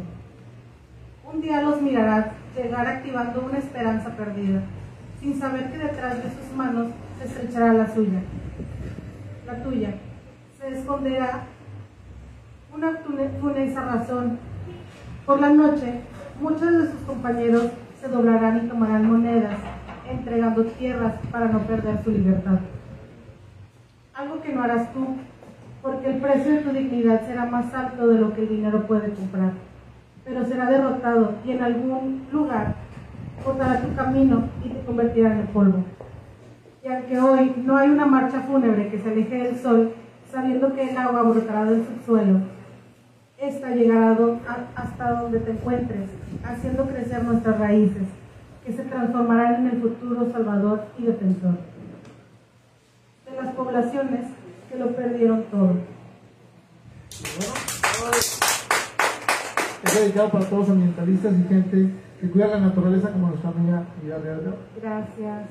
Muchas gracias, la verdad es un movimiento que, que me apasiona mucho, junto como, junto como la poesía, los libros, las letras, y podemos hacer un, cambio muy importante en el, en el planeta si nos enfocamos en estos temas tan importantes, eh, en lugar de, de la crítica, de, de, estar todos en contra. Y, y al final, eso, eso nunca se va a acabar. Eh, pero, como digo, nunca se van a acabar. Es que uno ni sabe de dónde sale. Pero tampoco se va a acabar la amistad de la gente que, que está con nosotros y que estará siempre y con nosotros siempre será lo más valioso, yo creo. Claro. ¿Bueno? Y dale. Muchas gracias por Antes de que vayas, no, no, no, antes de que te vayas, porque aquí tengo algunos mensajes, dice, eh, ah, bueno, decía, porque ya no taparon. Hab- Había una persona que te estaba saludando, ah, bueno, Meli Vázquez dice, compra el libro de Idalia, está hermosísimo. Gracias, Eh. Dice que eres hermosa, amiga. Meli Vázquez también. Y hubo otro comentario que ya no encuentro. Ahí, bien. Claudia Laníez. Antonio Antonio, la Ciprián, eres la mejor. Y correcto aquí. Este, pues bueno, te, te mando a felicitar, como, como le digo, consigan el libro de Italia. Por ahí me platicó un proyecto Fred de Miguelito que no voy a mencionar porque está ahí, veremos. Está, veremos. Y va bien, va bien, más. Un fuerte aplauso para Italia. Muchas gracias. Y bueno, pues este, gracias por seguirnos acompañando. Saludos a las personas que están conectadas. Eh, Ana Costi, creo que es Ana Costi. Eh, dice felicidades Arturo. Un fuerte abrazo, Ana. También ella escribe muy bien. Este, esperemos que pronto estés por acá este, para saber las novedades que seguramente ya debe tener bastantes. Pues bueno, ahora sí, eh, quisiera eh, pedirle a un integrante de la banda de- desde la estación, nuestro amigo David Martínez. ¡Bravo! Gracias. A ver, espérenme. Ahí está. ¿Me oyen? Perfecto. Gracias. ¿Cómo está, don Néstor? Pues bien, aquí como que, híjole, o sea... Esto no lo verán en No, la no, no, no, no, estoy realmente overwhelmed, o sea, realmente es algo así que me... Ah, perdón, sí, disculpen, disculpen. Es, es- es la costumbre. Es la- No, y deja tú, se me había olvidado cuando venía para acá. Ya, ya estamos vacunados los dos, ¿no? Sí, ya estamos vacunados. Gracias Los dos ya estamos vacunados. Gracias a la claro. Ah, sí, sí. Pero bueno, eh, maestro, un gusto estar compartiendo cuadro. Esto es lo que no se ven desde la estación, nada más se oye. Así es, fíjate que yo pensaba hace poco que sería ideal que tuviéramos en un momento dado desde la estación una especie de vivo así, con todos y cada uno de los integrantes de la estación, con la mesa de Romo, con Rosy, o sea, realmente, eh, pues quiero comentar, ¿no? Que para mí el Arturo ha sido, es una persona que más que ser un escritor, es un promotor de la cultura. Es verdaderamente una persona que se da para promover la cultura. Eh, nos conocimos en el trabajo, en la escuela primaria donde estábamos los dos, y algo que empezamos a platicar, platicar, tenemos muchos temas en común, como es la música, para empezar, el cine, la literatura, etc. Eh, a veces el fútbol, a veces Felicidades a Cruz Azul, por cierto. Ah, sí, que son campeones ahorita, pero que va a pasar lo que a Francia, ¿verdad? Que van a perder siendo campeones, pero bueno. No, el, caso es que cuando me empezó a platicar de los libros, de sus libros que escribía y todo, y que me dio precisamente el de 77, uff, fue un libro que no lo dejé hasta que lo terminé de leer. O sea, realmente fue un libro adictivo. Fue un libro que realmente era un libro eh, tan vívido, tan real, tan interesante, eh, que yo me vi reflejado en muchas cosas, no como un personaje, sino como el entorno que yo vivía, el entorno que yo estoy viviendo. Y, yo creo que lo, hace rato estaba platicando acerca de, bueno, ¿qué estilo tiene Arturo? ¿Qué, ¿Cómo lo podemos clasificar? Yo diría que no tiene clasificación. Es real, o, o si acaso podríamos decir, es urbano, pero realmente muy vívido, muy real. Entonces, por ejemplo, 77, yo no pude dejar de leer ese libro hasta que lo terminé. Me ha ocurrido, digo, me aprecio, me gusta mucho la lectura, he leído muchísimos libros, pero son pocos los libros que realmente es de una sentada, que es de que ya, lo tengo que acabar. Y una vez que lo acabo, lo vuelvo a leer. Así es. Y bueno, Arturo me ha dado la oportunidad de participar eh, precisamente en el, en el blog de desde la estación. Eh, pues por un lado primero con la cuestión de los idiomas, haciendo una cápsula que se llama La Torre de Babel, después otra que es de música, pero música un poquito diferente, puedo andere Dinge, Ganz andere Dinge, otra cosa totalmente diferente. Y bueno, realmente para mí es un honor, es un placer, es un gusto enorme de estar aquí con todos ustedes. Gracias Arturo. Y pues vamos a leer aquí dos eh, textos que amablemente él me escogió y que para variar le dio el clavo. Verdaderamente son textos que los leí y dije, son para mí. ¿Ok? Entonces, a ver. El primero. Estoy por mi cuenta y no hay nada que puedan hacer al respecto. El día de hoy dejo Japón y me llevo a Natsuki Kimura como mi esposa. Por algunos meses pensé que me iba a pasar algo parecido a lo tuyo con Capitanio, pero creo que todo el trabajo y el esfuerzo a lo largo de estos años ha rendido sus frutos. He ganado la confianza y el respeto del señor Kimura y acepto de buena manera mi relación con Natsuki. Él sabe todo y ha intercedido por mí ante la presión de Capitanio por querer ubicarme y traerme de regreso para seguirme vigilando. Por eso puedo escribirte libremente. Al menos por ahora me dejaron en paz. Sé que no quieren arruinar el lazo de tolerancia entre Oriente y ellos. Se puede decir que tengo inmunidad diplomática y la guerra contra mí ha terminado oficialmente. Hace un par de semanas, un representante de Capitolio solicitó verme. Para mi sorpresa, solo pretendía enmendar las cosas. ¿Enmendar? ¿Cómo? Si hubiera una maldita cosa que pudiera enmendar. Dijeron que lo único que deseaba era verla de nuevo y llevarla de regreso a casa. Si accedía de buena manera, tú estarías fuera de peligro y serías perdonado por haberte escapado con ella. Como se dieron cuenta de que sus mentiras no iban a funcionar conmigo, me ofrecieron un contrato pero lo decliné. Me pagaban muy bien si accedía a llevarte de regreso a Benevento a como diera lugar, pero me aclararon que te quería vivo. Cuando vieron que no pudieron hacerme cambiar de opinión ni obligarme a nada de eso, tuvieron que marcharse, no sin antes advertirme que regresarían con una mejor oferta. El precio es muy alto, Miguel, y tienes que andar con cuidado. No confíes en nadie, al menos por un tiempo. Por lo pronto, ya saben que estoy por mi cuenta y no hay nada que puedan hacer al respecto.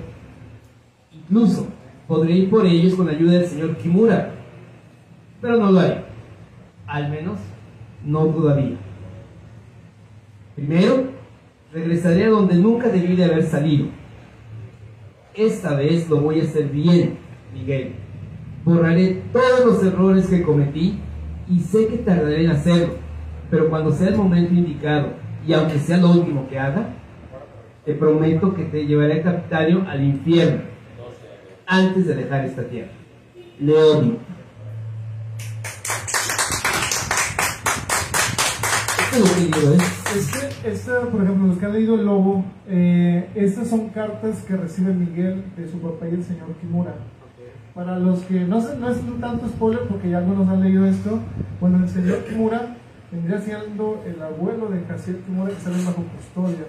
Eh, a lo mejor está un poquito enredado, pero este, lean 77 y se va a ir ampliando un mundo, un mundo, un mundo. Es, tiene una secuencia. Eh, la novela eh, de Luis Miguel, Sí. con un deal ya más grande, porque precisamente en Sí. esos años, bueno, le tiene que revelar algunos detalles de la vida del papá de Miguel y todo se relaciona con, con, este, con todo esto. Eh, en un futuro ya vamos a sacar, ya no puedo decir nada, la, la, la, la, la productora me regaña y dice, ya dijiste que ibas a sacar no sé qué, no sacaba nada. Pero bueno, todo eso ya está estructurado y pues bueno, sí, ahí, es, ahí estamos hablando de la relación que tenía el señor Dick con el papá de Miguel. Y claro, ahí se menciona el señor Kimura que viene siendo el abuelo de- del personaje ya en un futuro, digamos como 40 años después. Así es. Pero fíjate que haciendo una reflexión, yo creo que la vida igual es confusa, la vida no es fácil, no es lineal. Al final de cuentas, nuestra vida está hecha de lo que somos hoy, de lo que fuimos en el pasado y de lo que queremos ser, que quién sabe si vayamos a ser. Claro. Entonces, realmente, al final de cuentas, creo que nuestra vida, pues también es una novela muy complicada. Sí, de Muy hecho- complicada. De hecho, en 77 eso es lo que quise hacer, poner estas cartas entre los capítulos para que la gente se llevara prácticamente rasgos de una precuela de lo que viene siendo esa historia. Entonces, este, que esperemos, como la productora va a salir muy pronto. Entonces, pues bueno, eh. Bueno, vamos con el segundo texto, por favor. Es La chica que se sentía fracasada. Las extrañas coincidencias de la señorita Brown. Escrito por Arturo Hernández Fuentes. Por cierto, nunca acabé de contarte mi historia con Ana. Espero poder hacerlo aunque sea en un resumen, o quién sabe. Igual ella no quiere saber el final. Quizás lo que puedes hacer es pretender que es una historia de un libro que nunca acabaste de leer, porque se te había mojado una vez que llovió y no hubo clases en tu facultad. Pero como tus amigos no te avisaron, fuiste allá y ahí empezó todo. Cuando llegaste te diste cuenta de que no había nadie y te entristeciste porque pensaste que no debías de haber faltado el día anterior. Te enojaste contigo misma ya que en ese momento podrías haber estado aprovechando el día libre. Probablemente hubiera sido la fiesta que no te invitaron, pero sabías que podías entrar de cualquier modo. Fue entonces cuando decidiste regresar a tu casa y aunque estaba empezando a llover, no te importó. Lo único que querías era llegar y dormirte para calmar el dolor de cabeza que te dio por no comer nada antes de salir ese día. Para tu mala suerte, no pasaba ningún taxi y tu mamá no podía ir por ti porque estaba ocupada y de haber podido, no tenía saldo para llamar.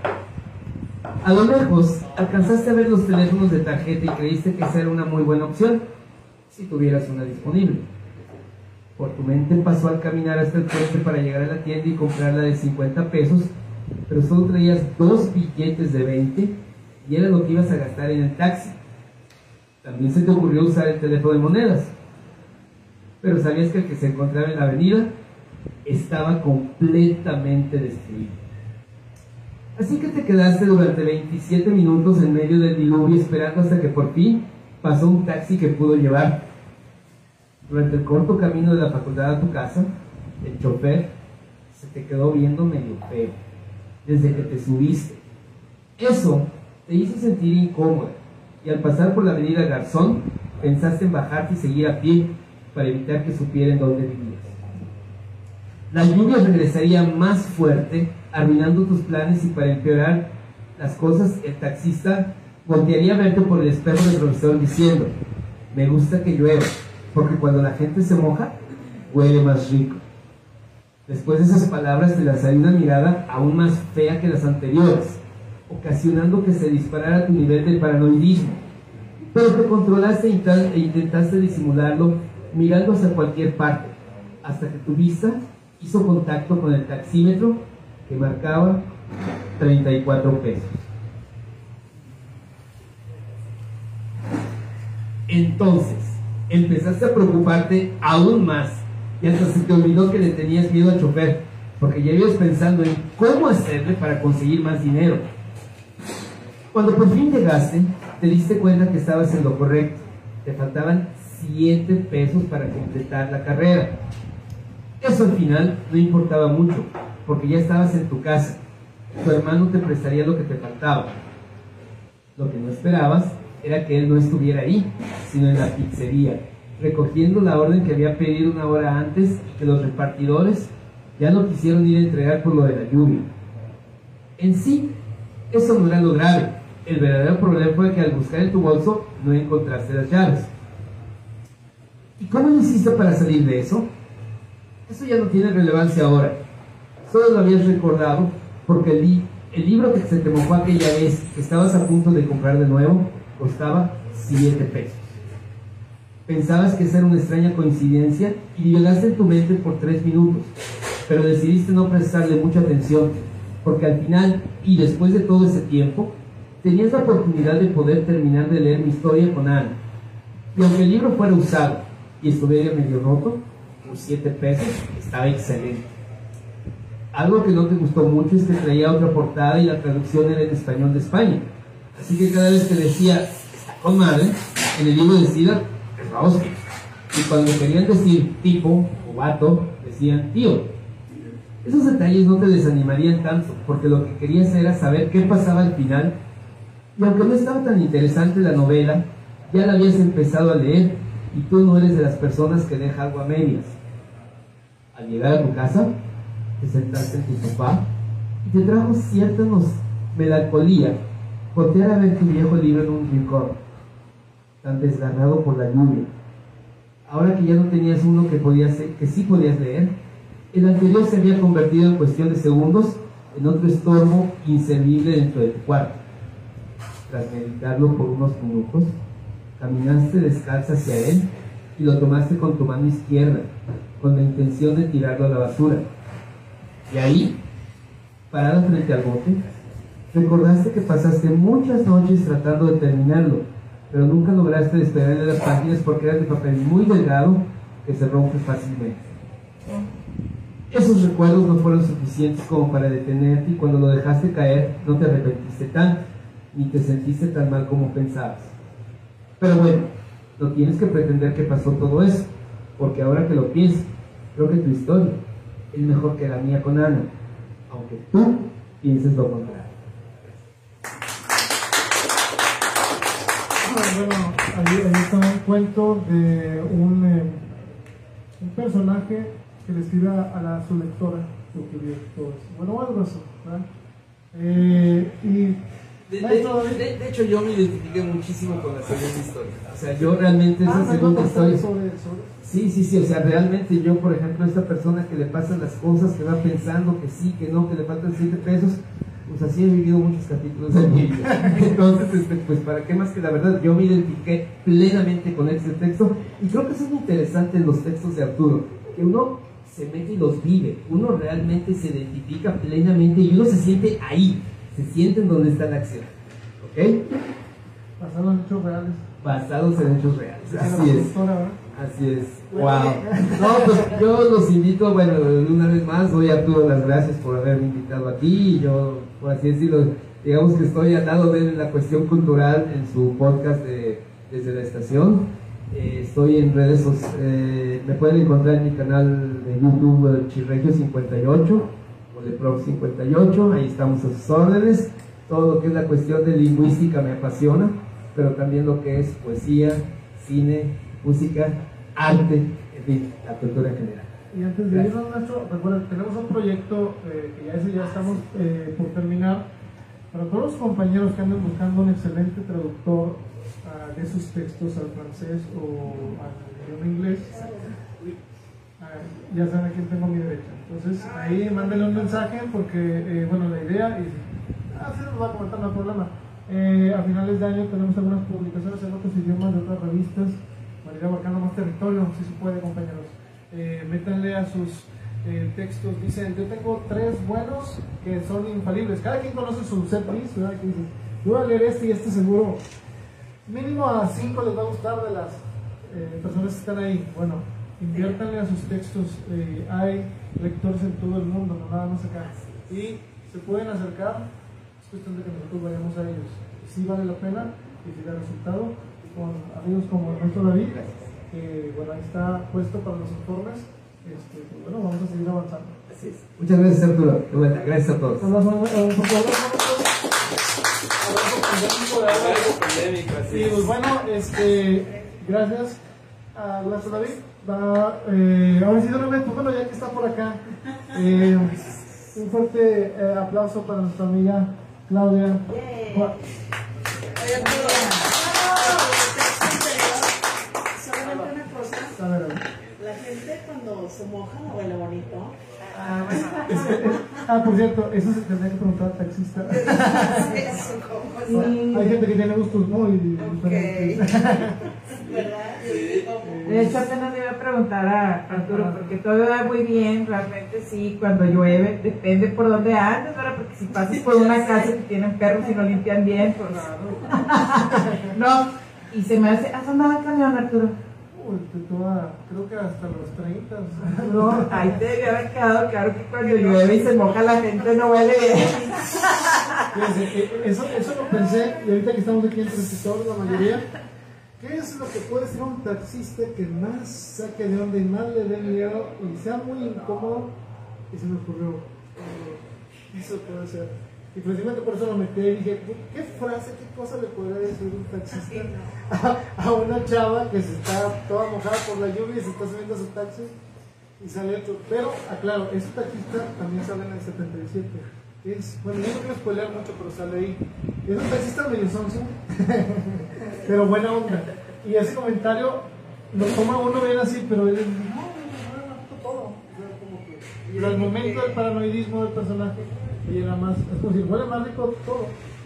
Hay mucha gente que le gusta cómo huele la lluvia, pero aquí, el- para meterle el suspenso debido dije, ah, esto es lo que puede molestar a alguien.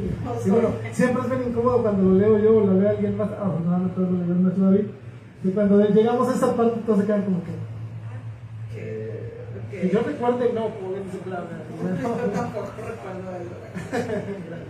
Pero bueno, si checamos todo lo que venden ahí en OnlyFans y en internet. Creo que ya me está dando la razón. Puede ser que sí, ¿eh? O sea, lo mejor, ¿verdad? Sí, sí va a haber quienes tengan esos gustos. Voy a vender mi playera después de llorar. Oye, Arturo, y yo quiero hacerte unas preguntas. Para los que no te conocen, ¿tú qué estudiaste? Eh, bueno, en inicio iba a estudiar criminología, pasé eh, el examen, pero no pasé lo otro por andar en muchas fiestas. Y entonces este, tuve que hacer un periodo de, de este, cambio de circunstancias. Después estudié aquí en eh, aquí algunas cuadras en Arce cuando estaba eh, el centro de idiomas, Moisés, Moisés Science. Este, terminé ahí. No es por presumir, pero llegué ahí, tenía muy buen inglés, ahora que no puedo decir entonces, en ese entonces este, practicaba mucho el idioma inglés y me asignó en el nivel 6 y se me es lo más que te podemos dar así gratis y ya nada más te quedan dos y eh, el círculo de conversación y ya, ya tenemos tienes tu certificado de ya. Después estudié eh, para educación primaria con más, eh, con menos ganas que con motivación, pero dije, bueno, ok, me, me gusta, creo que puedo enseñar algo de a, a las personas, a cómo iban, ya cometí muchos errores, que se supone que es cuando ya puedo enseñar, ¿verdad? cometí muchos errores, y saben, no se vayan por ahí, porque por ahí no es, ¿no? Entonces ya se ve algunas puertas cerradas y cómo abrirlas. Entonces dije, bueno, vamos a estudiar y a intentar, este, pues, darle un poco de formación al futuro de México, que son los alumnos, que todos los alumnos a los que le he dado clases, ahí disculpen los errores, pero pues bueno, siempre se hacen de buena fe. Uno en cualquier profesión, este, cuando empiezas, vas agarrando ritmo.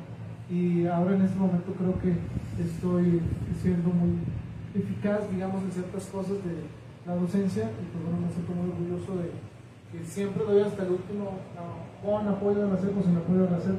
Y pues bueno, por eso hacia ahí me, hacia ahí me fui.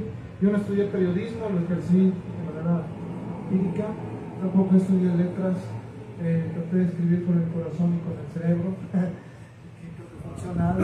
Entonces, este, construir historias. Creo que mis talleristas fueron eh, todos, cada vez que me gustaba una película muy buena, hablamos de Sergio Leone, las del oeste, eh, Akira Kurosawa, Capulina, este, Clavillazo, todo, todo, todo el cine me gusta, de otros países también. Eh, compraba DVDs en Blockbuster, en Blockbuster, perdón, y en Mix Up. No sé ni por qué probablemente próximos patrocinadores de nuestro libro esperemos. Entonces, este, y siempre escogía las películas con el audio comentario. Y si me gustaba o no me gustara, nada lo mismo, lo ponía y escuchaba lo que decía el director eh, sobre por qué quitó una escena, lo que decía el escritor de cómo llevar eso o por qué se desenvolvió esa historia. Y este, creo que inconscientemente, inconscientemente eso lo hice porque me gustaba. Y a lo mejor yo no recibí un taller eh, literario en sí, pero no sé, si son 200 audiocomentarios de, eh, por mencionar algunos, desde comedia hasta John Carpenter y todos estos, eh, me ayudó quizá eh, a la hora de construir algo, de saber, ¿sabes qué? No, los errores que cometes al llevar una historia es decirles todo al mismo tiempo. No, haces cosas. O sea, en sí no tengo una influencia, como dice el metodismo de Italia, pero todo, este momento yo puedo escribirlo y hacer un, cuento. Eh, ahorita probablemente se me invento algo, pero ¿por qué? Quizá porque me, creo que entendí las tramas de muchas cosas que te pueden servir a la hora de escribir inconscientemente y eso es lo que me ha dado para que cuando ustedes agarren la estación Kimura, creo que eh, cada cuento se ha construido a veces similar o muy diferente y sean otras, otros personajes que se sientan reales. Eh, porque sí, yo creo que el que ustedes se sienten, los dediquen un poco de tiempo, pues eh, es para darles algo, pensar el cómo se sentirá un inmigrante después de leer eh, algunos libros después de ver tres, cuatro documentales muy desgarradores.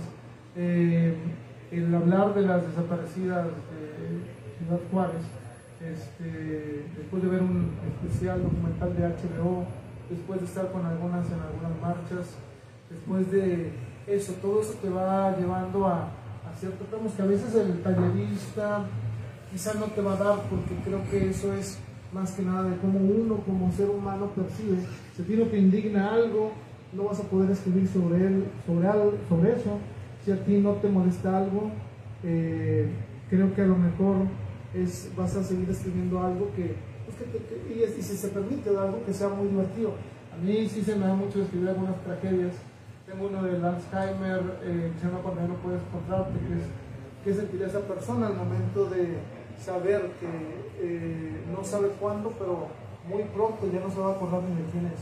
O sea, ese tipo de situaciones son las que a mí me, me llaman la atención y que creo que son dignas de escribirse. En mi catálogo trato de no escribir muchas poesías, mucho, muchas historias, eh, que a lo mejor nada más por meterlas. Quizá el eh, figura tiene el 2018, a veces lo digo, ah, ya son casi tres años, en octubre serían tres años. Eh, pero durante estos recesos que he tenido me ha ido bien con algunas presentaciones y voy escribiendo algunos cuentos y algunas historias como el de, que leyó Galería Clara Flores, que era el de eh, se acabaron las historias de amor. ¿Qué pasa cuando se te acaba la creatividad? Que a todos nos puede pasar. Afortunadamente yo no tengo hoja en blanco, sino que no tengo tiempo a veces por muchas actividades para sentarme y terminar eso. Ya la productora me regañó, y ya me se reestructuró mi contrato a de que apúrale porque entonces este, está bien, está bien eso y como te digo, yo no tuve quizá tiempo para prepararme en letras o tiempo para ir con talleristas, pero sí tuve tiempo para conocer de lo que escribo y de lo que hablo y de lo que siento al ver ciertas situaciones que debo de, al menos dejar algo, eh, creo, valioso para mí, valioso para ustedes, no sé, pero a lo mejor les va a llegar, a lo mejor no, pero espero que se diviertan en ese trayecto. Pues está muy interesante, Arturo, porque realmente es también tomar experiencia, eh, pues a través, o sea, le invertiste tiempo y pues ahora sí que es en la calle, en teoría, en base a las vivencias de otras personas al realizar y llevar a cabo proyectos, ¿no? ¿Y en qué año comenzaste a escribir y qué te motivó? Profesionalmente, este, o con una idea clara de lo que iba a ser, eh, no sé, en 2004 escribí una historia, que era la de 77, al menos como seis capítulos. Eh, en resumidas cuentas, porque creo que ya lo han visto algunas entrevistas también que me han hecho, pero para resumirlo es, se iba corriendo por la calle, eh, un Koski, este, bueno, sí le quité la bolsa de basura a un Koski que estaba comiendo en medio de la calle, el Koski me persiguió, este, yo no sabía que me estaba persiguiendo porque tenía los audífonos. Estaba corriendo y de repente se veo que la gente que pasa en el carro se queda viendo así como que. Y yo me detengo y luego el Koski se detiene y viene atrás de mí. Este Koski no es, pero es uno parecido porque tenía un ojo de uno y otro de otro, de color, ¿no? Y este, no me hacía nada a mí, llevé eh, con, a donde, bueno, ya, con mis papás en ese entonces, eh, me sigue y yo nunca, no soy de tener perros, incluso a mí me gustan más los gatos. Este, y bueno, se sienta el perrito fuera de mi casa, llego con mi mamá y le digo, oye, este, pues es que recibimos Habló que el Koski estaba más o menos, ya estaba grandecito. Sale mi, mamá, ajá, sale mi mamá y me dice, ¡ah, qué bonito perro! A ver, déjalo. Oh, ya sé. Entonces, eh, le gruñe muy feo de ese gruñido de que prácticamente te va a arrancar la mano si puede. Esos perros son, eh, cuando están enojados son así. Entonces mi mamá me dice, no, pues deshazte de él, sí te sigo y todo, pero a mí casi me quiere eh, pues, morder, ¿no? El Husky tuvo, muchas oportunidades de irse con un carretonero, eh, tratamos de, regalarlo, no quiso este, una patrulla que iba pasando, porque yo no quería que le mandaran el antirrábico. Este, eh, yo le dije a los policías, tengo un perro husky, no sé si les sirve a ustedes, porque no quiero mandarlo al antirrábico. Y los policías que son muy buena gente. Algunos, eh, es como todos, todos, todos, los profesionales dijeron, a ver, y ya se bajan y lo ven y pues claro, al ver un husky siberiano así bonito y cuidado, como que se había escapado de alguna parte, no tenía ni collar ni nada, o sea, no había dónde reportarlo. Este, y no podía quedármelo, entonces se lo llevan y de ahí este, yo estaba escribiendo en inglés porque en la, eh, este, se me dio a mí como que decir, bueno, para practicar mi inglés tengo que escribir en inglés. Y escribí toda esa historia un poquito en inglés y después la convertí en español creyendo que iba a ser una buena historia. Y dije, ah, esto suena como una buena historia si le meto a algunos personajes. Me pasó lo que eh, le sucedió a Claudia este, cuando le dicen, oye, ¿ya estás, eh, te pasó a ti o algo así? La gente que le enseñaba los primeros 5 o 6 capítulos decía, se me quedaba viendo así como con un poco de temor, porque ya para ese entonces ya salía el mazo. El mazo estuvo desde siempre y decían así como que, ¿qué te pasó a ti? Así como que te podemos ayudar en algo. Y digo, no, es una historia. Claro, hay, eh, todos escritores tenemos algo que queremos incluir, bueno, eh, plasmar en nuestros libros. Y bueno, de ahí surgió esto. Empezó en el 2004, terminaría hasta el 2014, porque en medio de todo eso eh, me metí a periodismo independiente, digamos, tuve algo de lo que mencionó el maestro Ligio. Buenos amigos me dieron la oportunidad en sus, eh, sin conocerme, sin tener carrera mi currículum, pero creo que le dieron algo que les gustó y me dieron la oportunidad de ser publicado ahí, La Roca, algunos otros en ese entonces y hasta el 2000. digo, eh, ahí fue arrancó, arrancó todo eso. Hubo un momento en el que me, me ofrecían eh, planta en algunas publicaciones pero yo no quería ser periodista, no porque no me guste, sino porque quería contar las historias que tenía. Entonces yo paré tres años, después estaba muy activo con el periodismo, hice reseñas de Café Tacuba, de Moby, de Aerosmith, de los fabulosos Cadillacs, de, de muchos. Eh, cubrí al Necaxa, cubrí al Milan. Eh, ¿A quién? al primero sí, al Necaxa. lamentablemente, no, lamentablemente no fue en los, años, en, los años buenos, pero fue en los que más se necesitaba. Así que, este, pues bueno, eh, te digo, eh, ya a partir del 2014 ya tengo que sacar esto, porque no creo que se quede ahí. Pudo haberse quedado. El primer libro, 10 años, para que tú decidieras que saliera. Fíjense bien. Porque en este rato que llevamos escuchando a nuestro amigo Arturo, hemos escuchado bastantes consejos para los escritores actuales, los que ya están consagrados, los no consagrados, los que están por venir. Vale oro lo que está diciendo Arturo, hay que escucharlo bien. En el 2014 Arturo dice ya. Sí, y termino esto, y fíjate, me tardé estos años terminé, lo subí a Wattpad, como diciendo, esperando que alguien le gustara. Eh, tuvo 7000 lecturas y me decían, me gustan tus cuentos cortos, porque yo los acababa como si fueran cuentos cortos, todos los capítulos de 77, por eso me hace un poco adictivo porque les dejaba cierta cosa para continuar a la siguiente página. Se acababa, lo hacía como un tipo de serie, cuando acabas un capítulo y dices, ok, en un cierre, pero tiene que continuar en algo, porque algo va a pasar en la que sigue. Y esa era, esa no dejarlo muy abierto.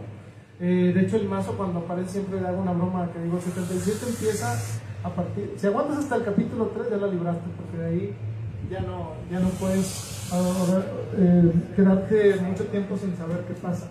En Aurora pasó lo mismo, algunos más que en Aurora, eh, fíjate, algo muy curioso que dice sobre el proceso creativo. Para el 2016 yo estaba saliendo con los compañeros de, de Carne y me tardé para sacar la estación Kimura y organizarlo del 2016 al 2018, o sea, dos años. Eh, y el de Aurora lo escribí en tres semanas o cuatro. Y los cuatro capítulos que aparecen en el volumen 1. Y ya después, este, pues tuve por las. Me fue bien, ha habido mucha gente interesada en, en estas historias y me han dado la mano, me este, llevado a otros estados eh, y pues bueno, algunos libros no se podido poner en Aguascalientes, entonces, este, más que nada escogí eso porque iba, íbamos, a estar la manager también, este, a ver al Necaxa y dije, bueno, pues, vamos a ver si, si les gusta mi trabajo en algunas librerías y me pidieron los libros y pues bueno, les mando un fuerte abrazo por la confianza. Y en otros estados también, pero como te digo, es cuestión de, de eso, de si encuentras algo que te gusta y hay personas que te apoyan, adelante. Y si no hay nadie que te apoye, como que te gusta hacerlo haciendo, no pasa nada. Eso, eso es, es un, un, proyecto, uno no sabe cuándo les va a gustar.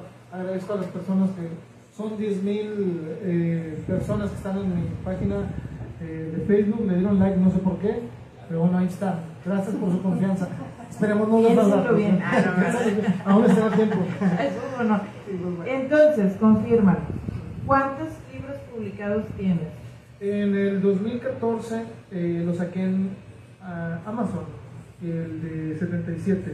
Y es muy chistoso porque en el 2016 salió otro que nada más se podía leer en unas plataformas que se en una plataforma que se dio- salió en este año que se llamaba Papyrusly después Story Pop y ahí me pagaban a mí este dólares por ca- cada cierta leída me pagaban dólares y fue varias veces el libro de la semana tanto 77 como Aurora.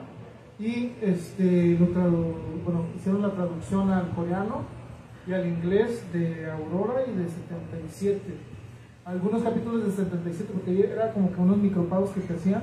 Y me fue muy bien. Lamentablemente ya después este Storybook ya eh, cambiaron de, de formato y pues bueno ya después ahora sí en el, hasta el 2018 pudieron encontrar ahora sí que como quien dice en físico los libros gracias a mi amigo David Mares David Chapa Mares que él trabaja para Bortoca Editores eh, lo recomiendo ampliamente porque es, eh, eh, también es bueno en, en estos tirajes Mm, puedes pedir desde 10 a 20, 30, 40, 50.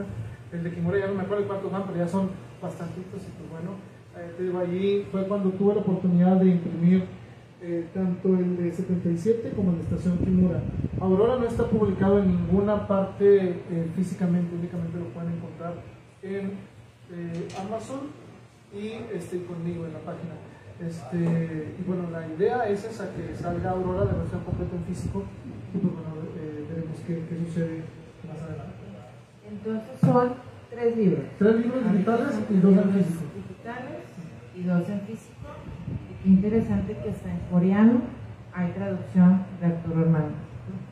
Y bueno, pues por el tiempo, eh, la verdad que interesante, le comentaba yo a nuestra querida Dalia León, que todos muy queridos, pero fíjate que hay una diferencia muy grande, yo estoy muy agradecida de haber coincidido contigo, eh, es, eres muy fina persona, eres de las personas que siempre se habla bien, tienes una actitud fascinante ante todo, eres una persona muy cordial, cero conflictiva, eres un promotor en toda la extensión de la palabra, eh, eres de verdad fuera de serie y eres de lo que se necesita y qué bueno que estás aquí mucho aquí en Monterrey porque sí, como decía Sergio Cordero cuando vino, pues estamos en una vecindad. Me gustó mucho su definición, que está llena de popó, así dijo, porque, Por eso hay que salirse, compañero. porque de repente sí se echan mucho en vez de enfocarse. Fíjense qué bonita trayectoria, porque él ha buscado lo que siempre les digo, el crecimiento. Tienes mucha imaginación, todas las áreas que te gustan, pues te han llevado a desarrollarte en la parte literaria. No se necesita estudiar letras ni estudiar en específico de esa profesión, porque así lo ve mucha gente que tienes que estudiar para eso. Que luego los invito a que lean bien el programa de estudios de mi época, letras españolas, y luego ya es este, letras este, ¿qué? Este, este, este, hispánicas, porque se enojaron porque no somos españoles. Eh, y pues no, realmente el, el- sí el secreto, y se pueden dar cuenta con escritores como Arturo, es el siempre buscar aprender de los demás y cultivarse uno mismo de manera muy constante. Pues imagínense un doctor que estudió hace 10 años y que no se actualizara, pues, pues se va a morir, va a matar a alguien también, ¿verdad? Se va a morir de hambre. Y Arturo, pues qué bueno que siempre has hecho eso. Y pues sí tienes muchas este, cualidades y qué padre que, que pues hayas decidido escribir y pla- y plasmar toda esa idea creativa que tienes. Muchas felicidades y a tu manager. también. Y bueno, a mí me tocaron dos textos muy diferentes. Este es el de 1327, cuando Arturo viajó al pasado. No, no es cierto. y, pero empieza diciendo, comienza diciendo, como el poeta denostado escribió alguna vez, en México lo que se ama nunca muere. Existe una anécdota detrás de 1323 que detona la, la inspiración para la realización del texto. Muchas. Eh, voy a revelar algo que nunca he relevado y a lo mejor la madre me va a regañar al último, pero siempre cuando trato de venir aquí con el maestro he dicho que se siente especial, ¿verdad? Mucha gente le causa curiosidad de quién es el poeta denostado y qué dijo alguna vez. Si ustedes se dan cuenta, eh, y no lo digo yo, lo dicen muchas personas, y a mí sí me gusta, claro, eh, hay un cantante, cantautor, que se llama Ricardo Arjona. Saludos si nos ve. Y, y ya vieron por qué dicen que es denostado, ¿verdad? Eh, Ricardo Arjona tiene una canción en donde agradece a México y dice, en México lo que, lo que se llama nunca muere. Y creo que tiene bastante razón. Y él dedicó una de las letras más simbólicas para mí en un momento en donde te mostraba cómo una persona puede venir, creo que de Guatemala, con nada en la bolsa y después irse. Y aunque lo oyen muchos, poner un claro ejemplo de cómo eh, tener una meta en tu vida te hace llegar a grandes cosas, aunque todos estén en contra, aun cuando ya hayas llegado ahí. Y eso creo que nos pasa mucho a los mexicanos. A los mexicanos a veces, eh, desde sus inicios, si nos vamos a la historia, eh, de 1927, precisamente, eso es cuando, cuando te das cuenta que llega alguien externo a conquistarnos, eh, porque nosotros también ya estábamos haciendo cosas que no. Este, y pues bueno, en vez de ayudarnos y actuar todos como uno, nos separamos entre todos y llega alguien externo y nos tumba todo por 500 años. Entonces de eso se trata 1327.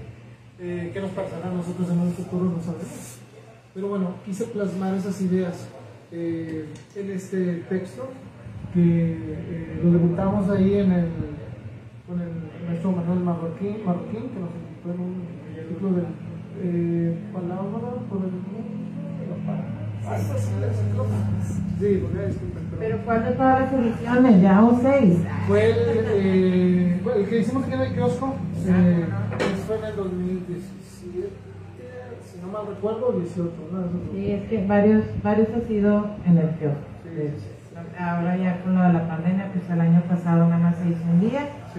Igual que el de este año, esperemos que ya para el siguiente año regresemos al Y bueno, pararnos en el sol donde nadie nos ve, pero no importa, estaremos.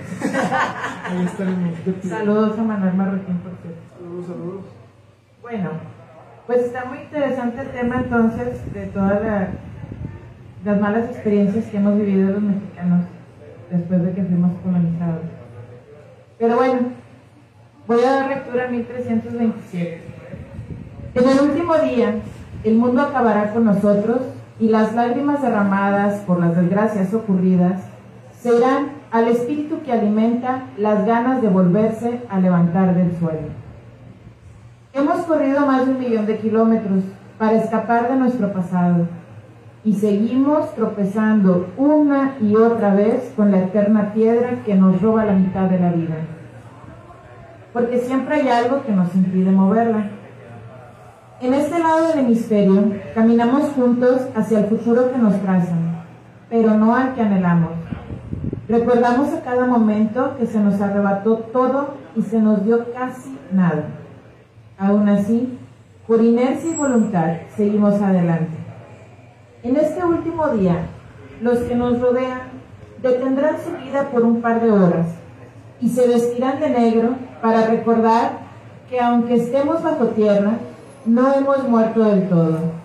Al final, quedará nuestro esfuerzo, lo poco o mucho que ayudamos a ser mejores a otros, y el ejemplo perpetuo que dejamos en la memoria de los que vienen, esperando que ellos puedan ser la nación que nosotros no pudimos construir.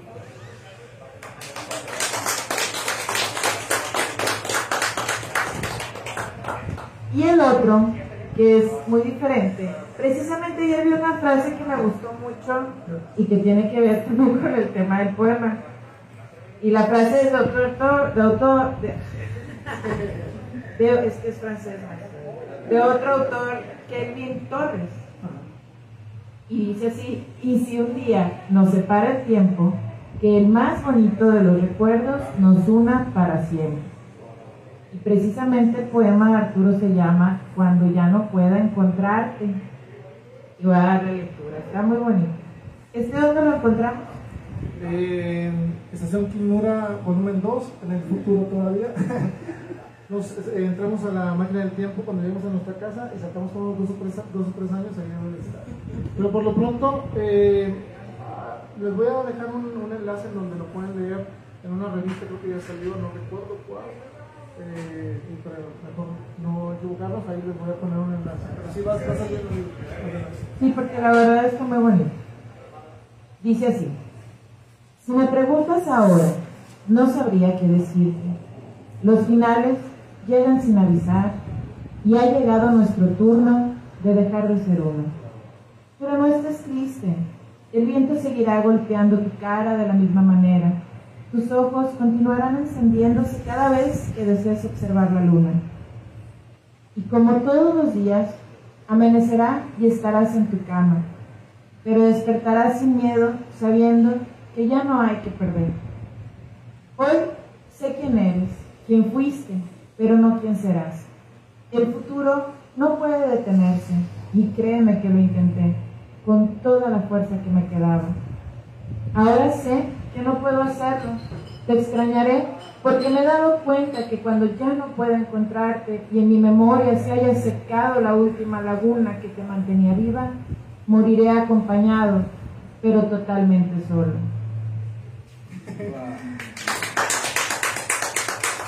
Está muy bonito. Pues ojalá si en el enlace nos dejes en los comentarios el enlace porque la verdad está, sí está llegado.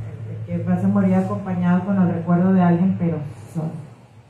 Qué triste. Bueno Arturo, pues fue un placer. Damos paso al cierre con broche de oro. Sí, claro. Muchísimas gracias por haberme invitado. Un aplauso a Cuadro. Como que les dijimos al principio, maestro dijo que era un maratón de 24 horas. Nada más de claro.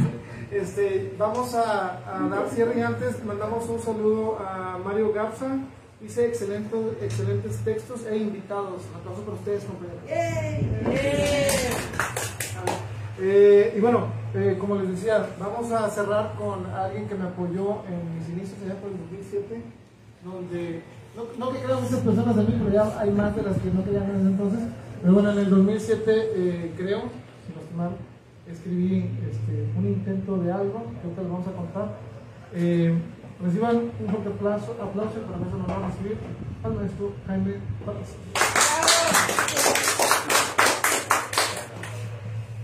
¿Cómo estás, Jaime? Ya tenemos un rato de no vernos. Ah, sí, ya dejamos la nave aquí otra vez, ¿verdad? sí, pues cuéntanos, Jaime, primero, ¿cómo has estado y este, ¿y en, qué, en qué andas ahorita? Eh, yo lo último que supe fue tus cuentos que presentaste en la UNL hace, hace ratito, ¿verdad? ¿Cómo, cómo, cómo has seguido? Sí, Arturo siguen proyectos de ese tipo, trae un proyecto con ellos, eh, rescatar también la obra de los moneros en Monterrey. Entonces, un libro que combina textos cortos fantásticos cerca de Monterrey, cada uno acompañado de una ilustración de un monero diferente. Ah, Porque es otro, es otro gremio pues, que también hace cultura y, y- y salvo los espacios que ellos se dan solos, no, no, no se ha visto ¿verdad? que los. Sí, un, saludo a los compañeros moneros que, que, o sea, también hay bastantes muy valiosos aquí en la ciudad y pues bueno, también, no sé si por ahí que se acerquen para acá también, ¿verdad? Entonces, así luchando todos para acá con el maestro. Y pues bueno, es muy interesante para, para estarlo revisando ahí. Sí, eh, que, que, que quede también constancia ¿verdad? de Claro, de pasa por aquí. Son muy valiosos, en- sobre todo en estos tiempos y más en los anteriores. Quería comentar de ustedes, Arturo, este, cuando piensas en lectura, piensas normalmente en un acto voluntario. Entonces, la, la imagen más común del lector es eh, una figurita, hombre o mujer acostado a la sombra de un árbol le- leyendo libros. Es la, la figura que ponen en muchas librerías. Este, no se escucha. Ah, acá está, perdón. Acá les decía que, que la- cuando hablan de lectura, hablamos de lectura, incluso muchas librerías lo, lo representan de esa manera. Se piensa en un acto solitario y se piensa en- o se dibuja o se ilustra con una figura de una persona recostada a la sombra de un árbol con un libro. Sin embargo, tú, Eligio este, otros así de, la especie de ustedes, ¿verdad? Este, le han apostado a otro tipo de lectura que se usó hace mucho tiempo y está casi bien, que es la lectura oral y, y, este, convivencia. Un tipo de lectura que es comunión y que es, es, festejo y que es convivio, como esto que hacen. Llevan mucho tiempo haciéndolo así. Eh, como se hacía antes en las plazas, este, se hacía alrededor de la fogata, eh, se hizo también las tertulias aquí en Nuevo León, dicen los historiadores, ¿verdad? que se acostumbraba a hacer en las quintas, que leyeran poesía, este, textos en las tardes acompañados de música.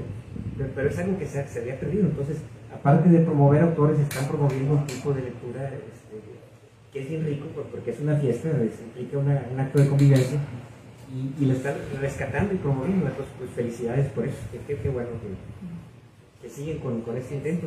Y la otra nota que destaco es que a pesar de que hubo pandemia, eh, yo los vi a ustedes activos todo el año pasado. Neta la, la sospecha, la duda, si no serán ustedes también un tipo de virus resistente a otros virus, ¿verdad? Y, y, este, y para el cual no hay vacuna. Entonces, este, Es la buena vibra del maestro Víctor Coronado.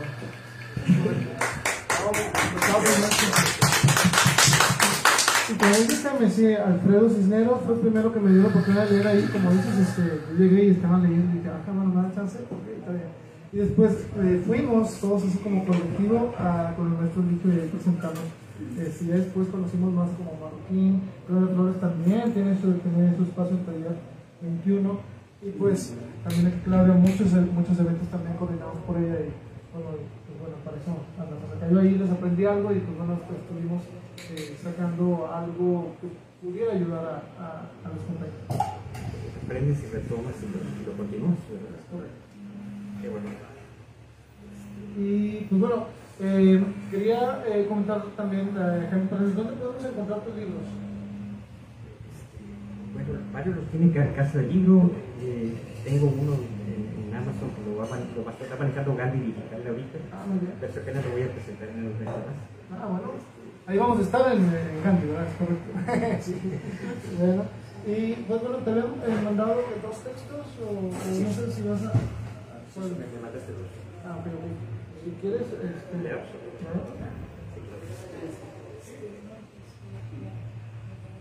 El primero es, es- ambos son narraciones. El primero es El término no me hará llorar. Estaba sentado en el mismo lugar al que a veces regreso con la única intención de que suceda de nuevo. A veces llueve, otras hace demasiado frío, pero aún hay gente que viene y va con el pasar de las horas. Estoy seguro de las probabilidades. Una se tiene que dar y veré por fin su cabello de plata. No sé qué pasó, pero no he olvidado que la radio sonaba clara y su cisne. Ese cisne que me da a ese momento una y otra vez. Era un día como cualquier otro en donde solo pensaba en terminar. Llevó mis ideas más lejos de lo que pude ver. Describir cómo lucía no es necesario cuando los fragmentos de mi mente solo recuerdan su figura, aquella que no se borra ni con el pasar de los años. Nunca escuché el tono de su voz, pero de haberlo hecho, ese sonido se hubiera convertido en el más bello del mundo. Al mismo tiempo que la observaba beber de su café, pensé en más de 16 formas de hablarle sin parecer un extraño, de los que se acercan tartamudeando y con la batalla perdida antes de empezar. Cuando por fin encontré en mis pensamientos una buena idea, me levanté de mi asiento con una seguridad desconocida hasta ese momento, pensando que no podía fallar. Esperando que ese fuera el inicio de una gran historia que le contaría a mis nietos en el ocaso de mi vida y que ellos, aunque no lo comprendieran, sabrían que fueron parte de algo muy especial, aún antes de haber nacido. Pero lo único que logré fue derribar a la mesera tirando por accidente todas sus cosas al piso. Una vez que me disculpé y le ayudé con el breve desastre, retomé mi camino, pero ya se había ido y a pesar de que intenté ver hacia dónde, al salir por la puerta solo vi un montón de gente caminando en cualquier dirección, como ella minutos antes lo había hecho. Desde entonces hice una promesa, bueno, en realidad dos. La primera era que cuando volviera a ver a, alguien como ella, no esperaría tanto para hablar, no por tanto cómo terminará todo. Y la segunda fue que el sonido del termín no me haría llorar. Lamento solo haber podido cumplir con una de esas dos.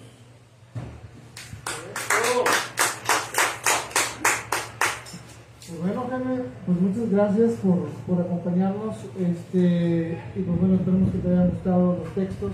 Siempre tu apoyo, así como el maestro Eligio y como otros compañeros, eh, nos ayudan aquí en vivo con las lecturas. Tú, creo yo, a mí yo fui parte de la tripulación de la nave este, y me dio ese impulso de decir, "Oh, bueno, si, si alguien está apostando por publicar lo que escribo, pues probablemente yo voy a apostar también. Y este, Seguirlo haciendo. seguirlo haciendo. Y qué bueno que lo lo. No, pues muchas gracias, Jaime. Gracias. Y, y pues bueno, eh, ¿qué hacemos? ¿Quieres lea otro? ¿Quieres ver el otro? Sí. Sí, sí. Bueno, había, sí. Este fue el último para los fans de Aurora. que hay fans de Aurora aquí algunos. Este es muy importante y con este nos terminamos. Ya nada más eh, revisamos con el maestro Lichi, pues ya damos despedida. Eh, Jaime, ¿me va, me va a hacer el favor de leer este que se llama Para este momento ya me ha olvidado. Ella dijo que sí. Debería de haber estado emocionado, pero la costumbre de que los viejos trucos funcionaran me impedía darme cuenta de eso. Nunca he sido del tipo que le gustan las historias de amor. Sin embargo, seguir sus pasos esa noche entre la lluvia fue irresistible. Subió mi auto y lo noté de inmediato. Era una chica especial, no como las anteriores. A pesar de que sus labios gruesos no hacían juego con el resto de su cuerpo, eso siempre se podía arreglar, pensé en ese. Éramos el uno para el otro, desde el primer instante que nos conocimos. El roce de sus manos frías explorando los lugares a los que no le permitía a nadie más llegar, le daba aún más la certeza de que no estaba equivocado. Un par de horas pasaron y fueron suficientes para conocer todas las cicatrices que me quiso mostrar. La buena noticia era que había lugar para muchas más. Tenía un monstruo en rojo grabado en la espalda que le quedaba la perfección, algo que en un futuro valdría la pena conseguir. Llegando al túnel, me di cuenta que era hora de la dura y difícil despedida. No quería que fuera fácil. La ocasión ameritaba algo diferente. Le pregunté si estaba dispuesta a salir del coche, correr y hacer su mejor esfuerzo por dejarme atrás. Al escuchar mis palabras hizo un largo silencio, observó hacia la ventana y el retrovisor. Me abrazó súbitamente y respondió que no. Abrí los ojos de nuevo y pensé que había sido un sueño. Intenté moverme, pero ahí estaba, mi chica especial, solo que ahora ya no era como la recordaba. Había decidido que estuviéramos juntos sin consultarme, pero el tiempo y las obvias razones me hicieron distante y ausente. El monstruo de sangre se apoderó de ella y se alejó de mí. La última vez que la vi me cortó profundo y salió por la puerta. Dijo que me sentiría mejor, pero yo sabía que me estaba enamorando. Me engaño a mí mismo en pensar que volverá y que este no es el final de nuestra historia. Tener ese anhelo ficticio hace que resista un día más. Siendo sincero, ha pasado mucho tiempo. La oscuridad permanece y la luz nunca regresó. Así que tarde o temprano tendré que resignarme y aceptar que para este momento ya no hay luz.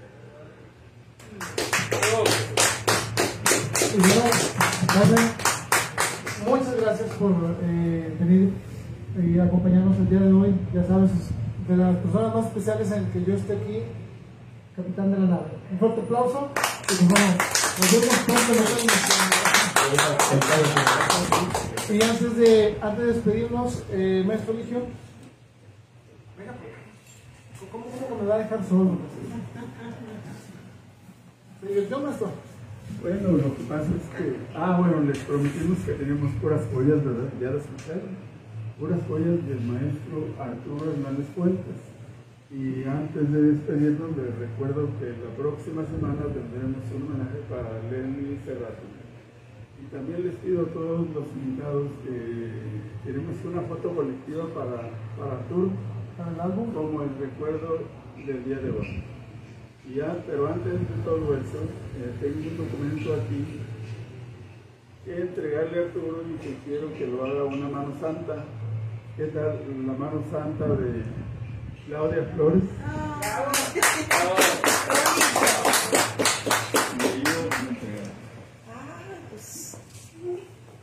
Honor. Qué honor.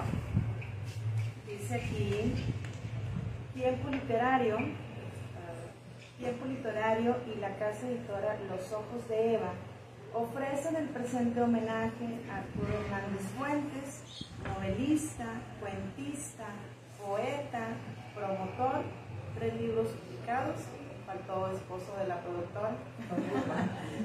Se lo entregan Eligio Coronado y Claudia Alanís, Monterrey, Nuevo León, julio 3 del 2021. Bien merecido, Arturo.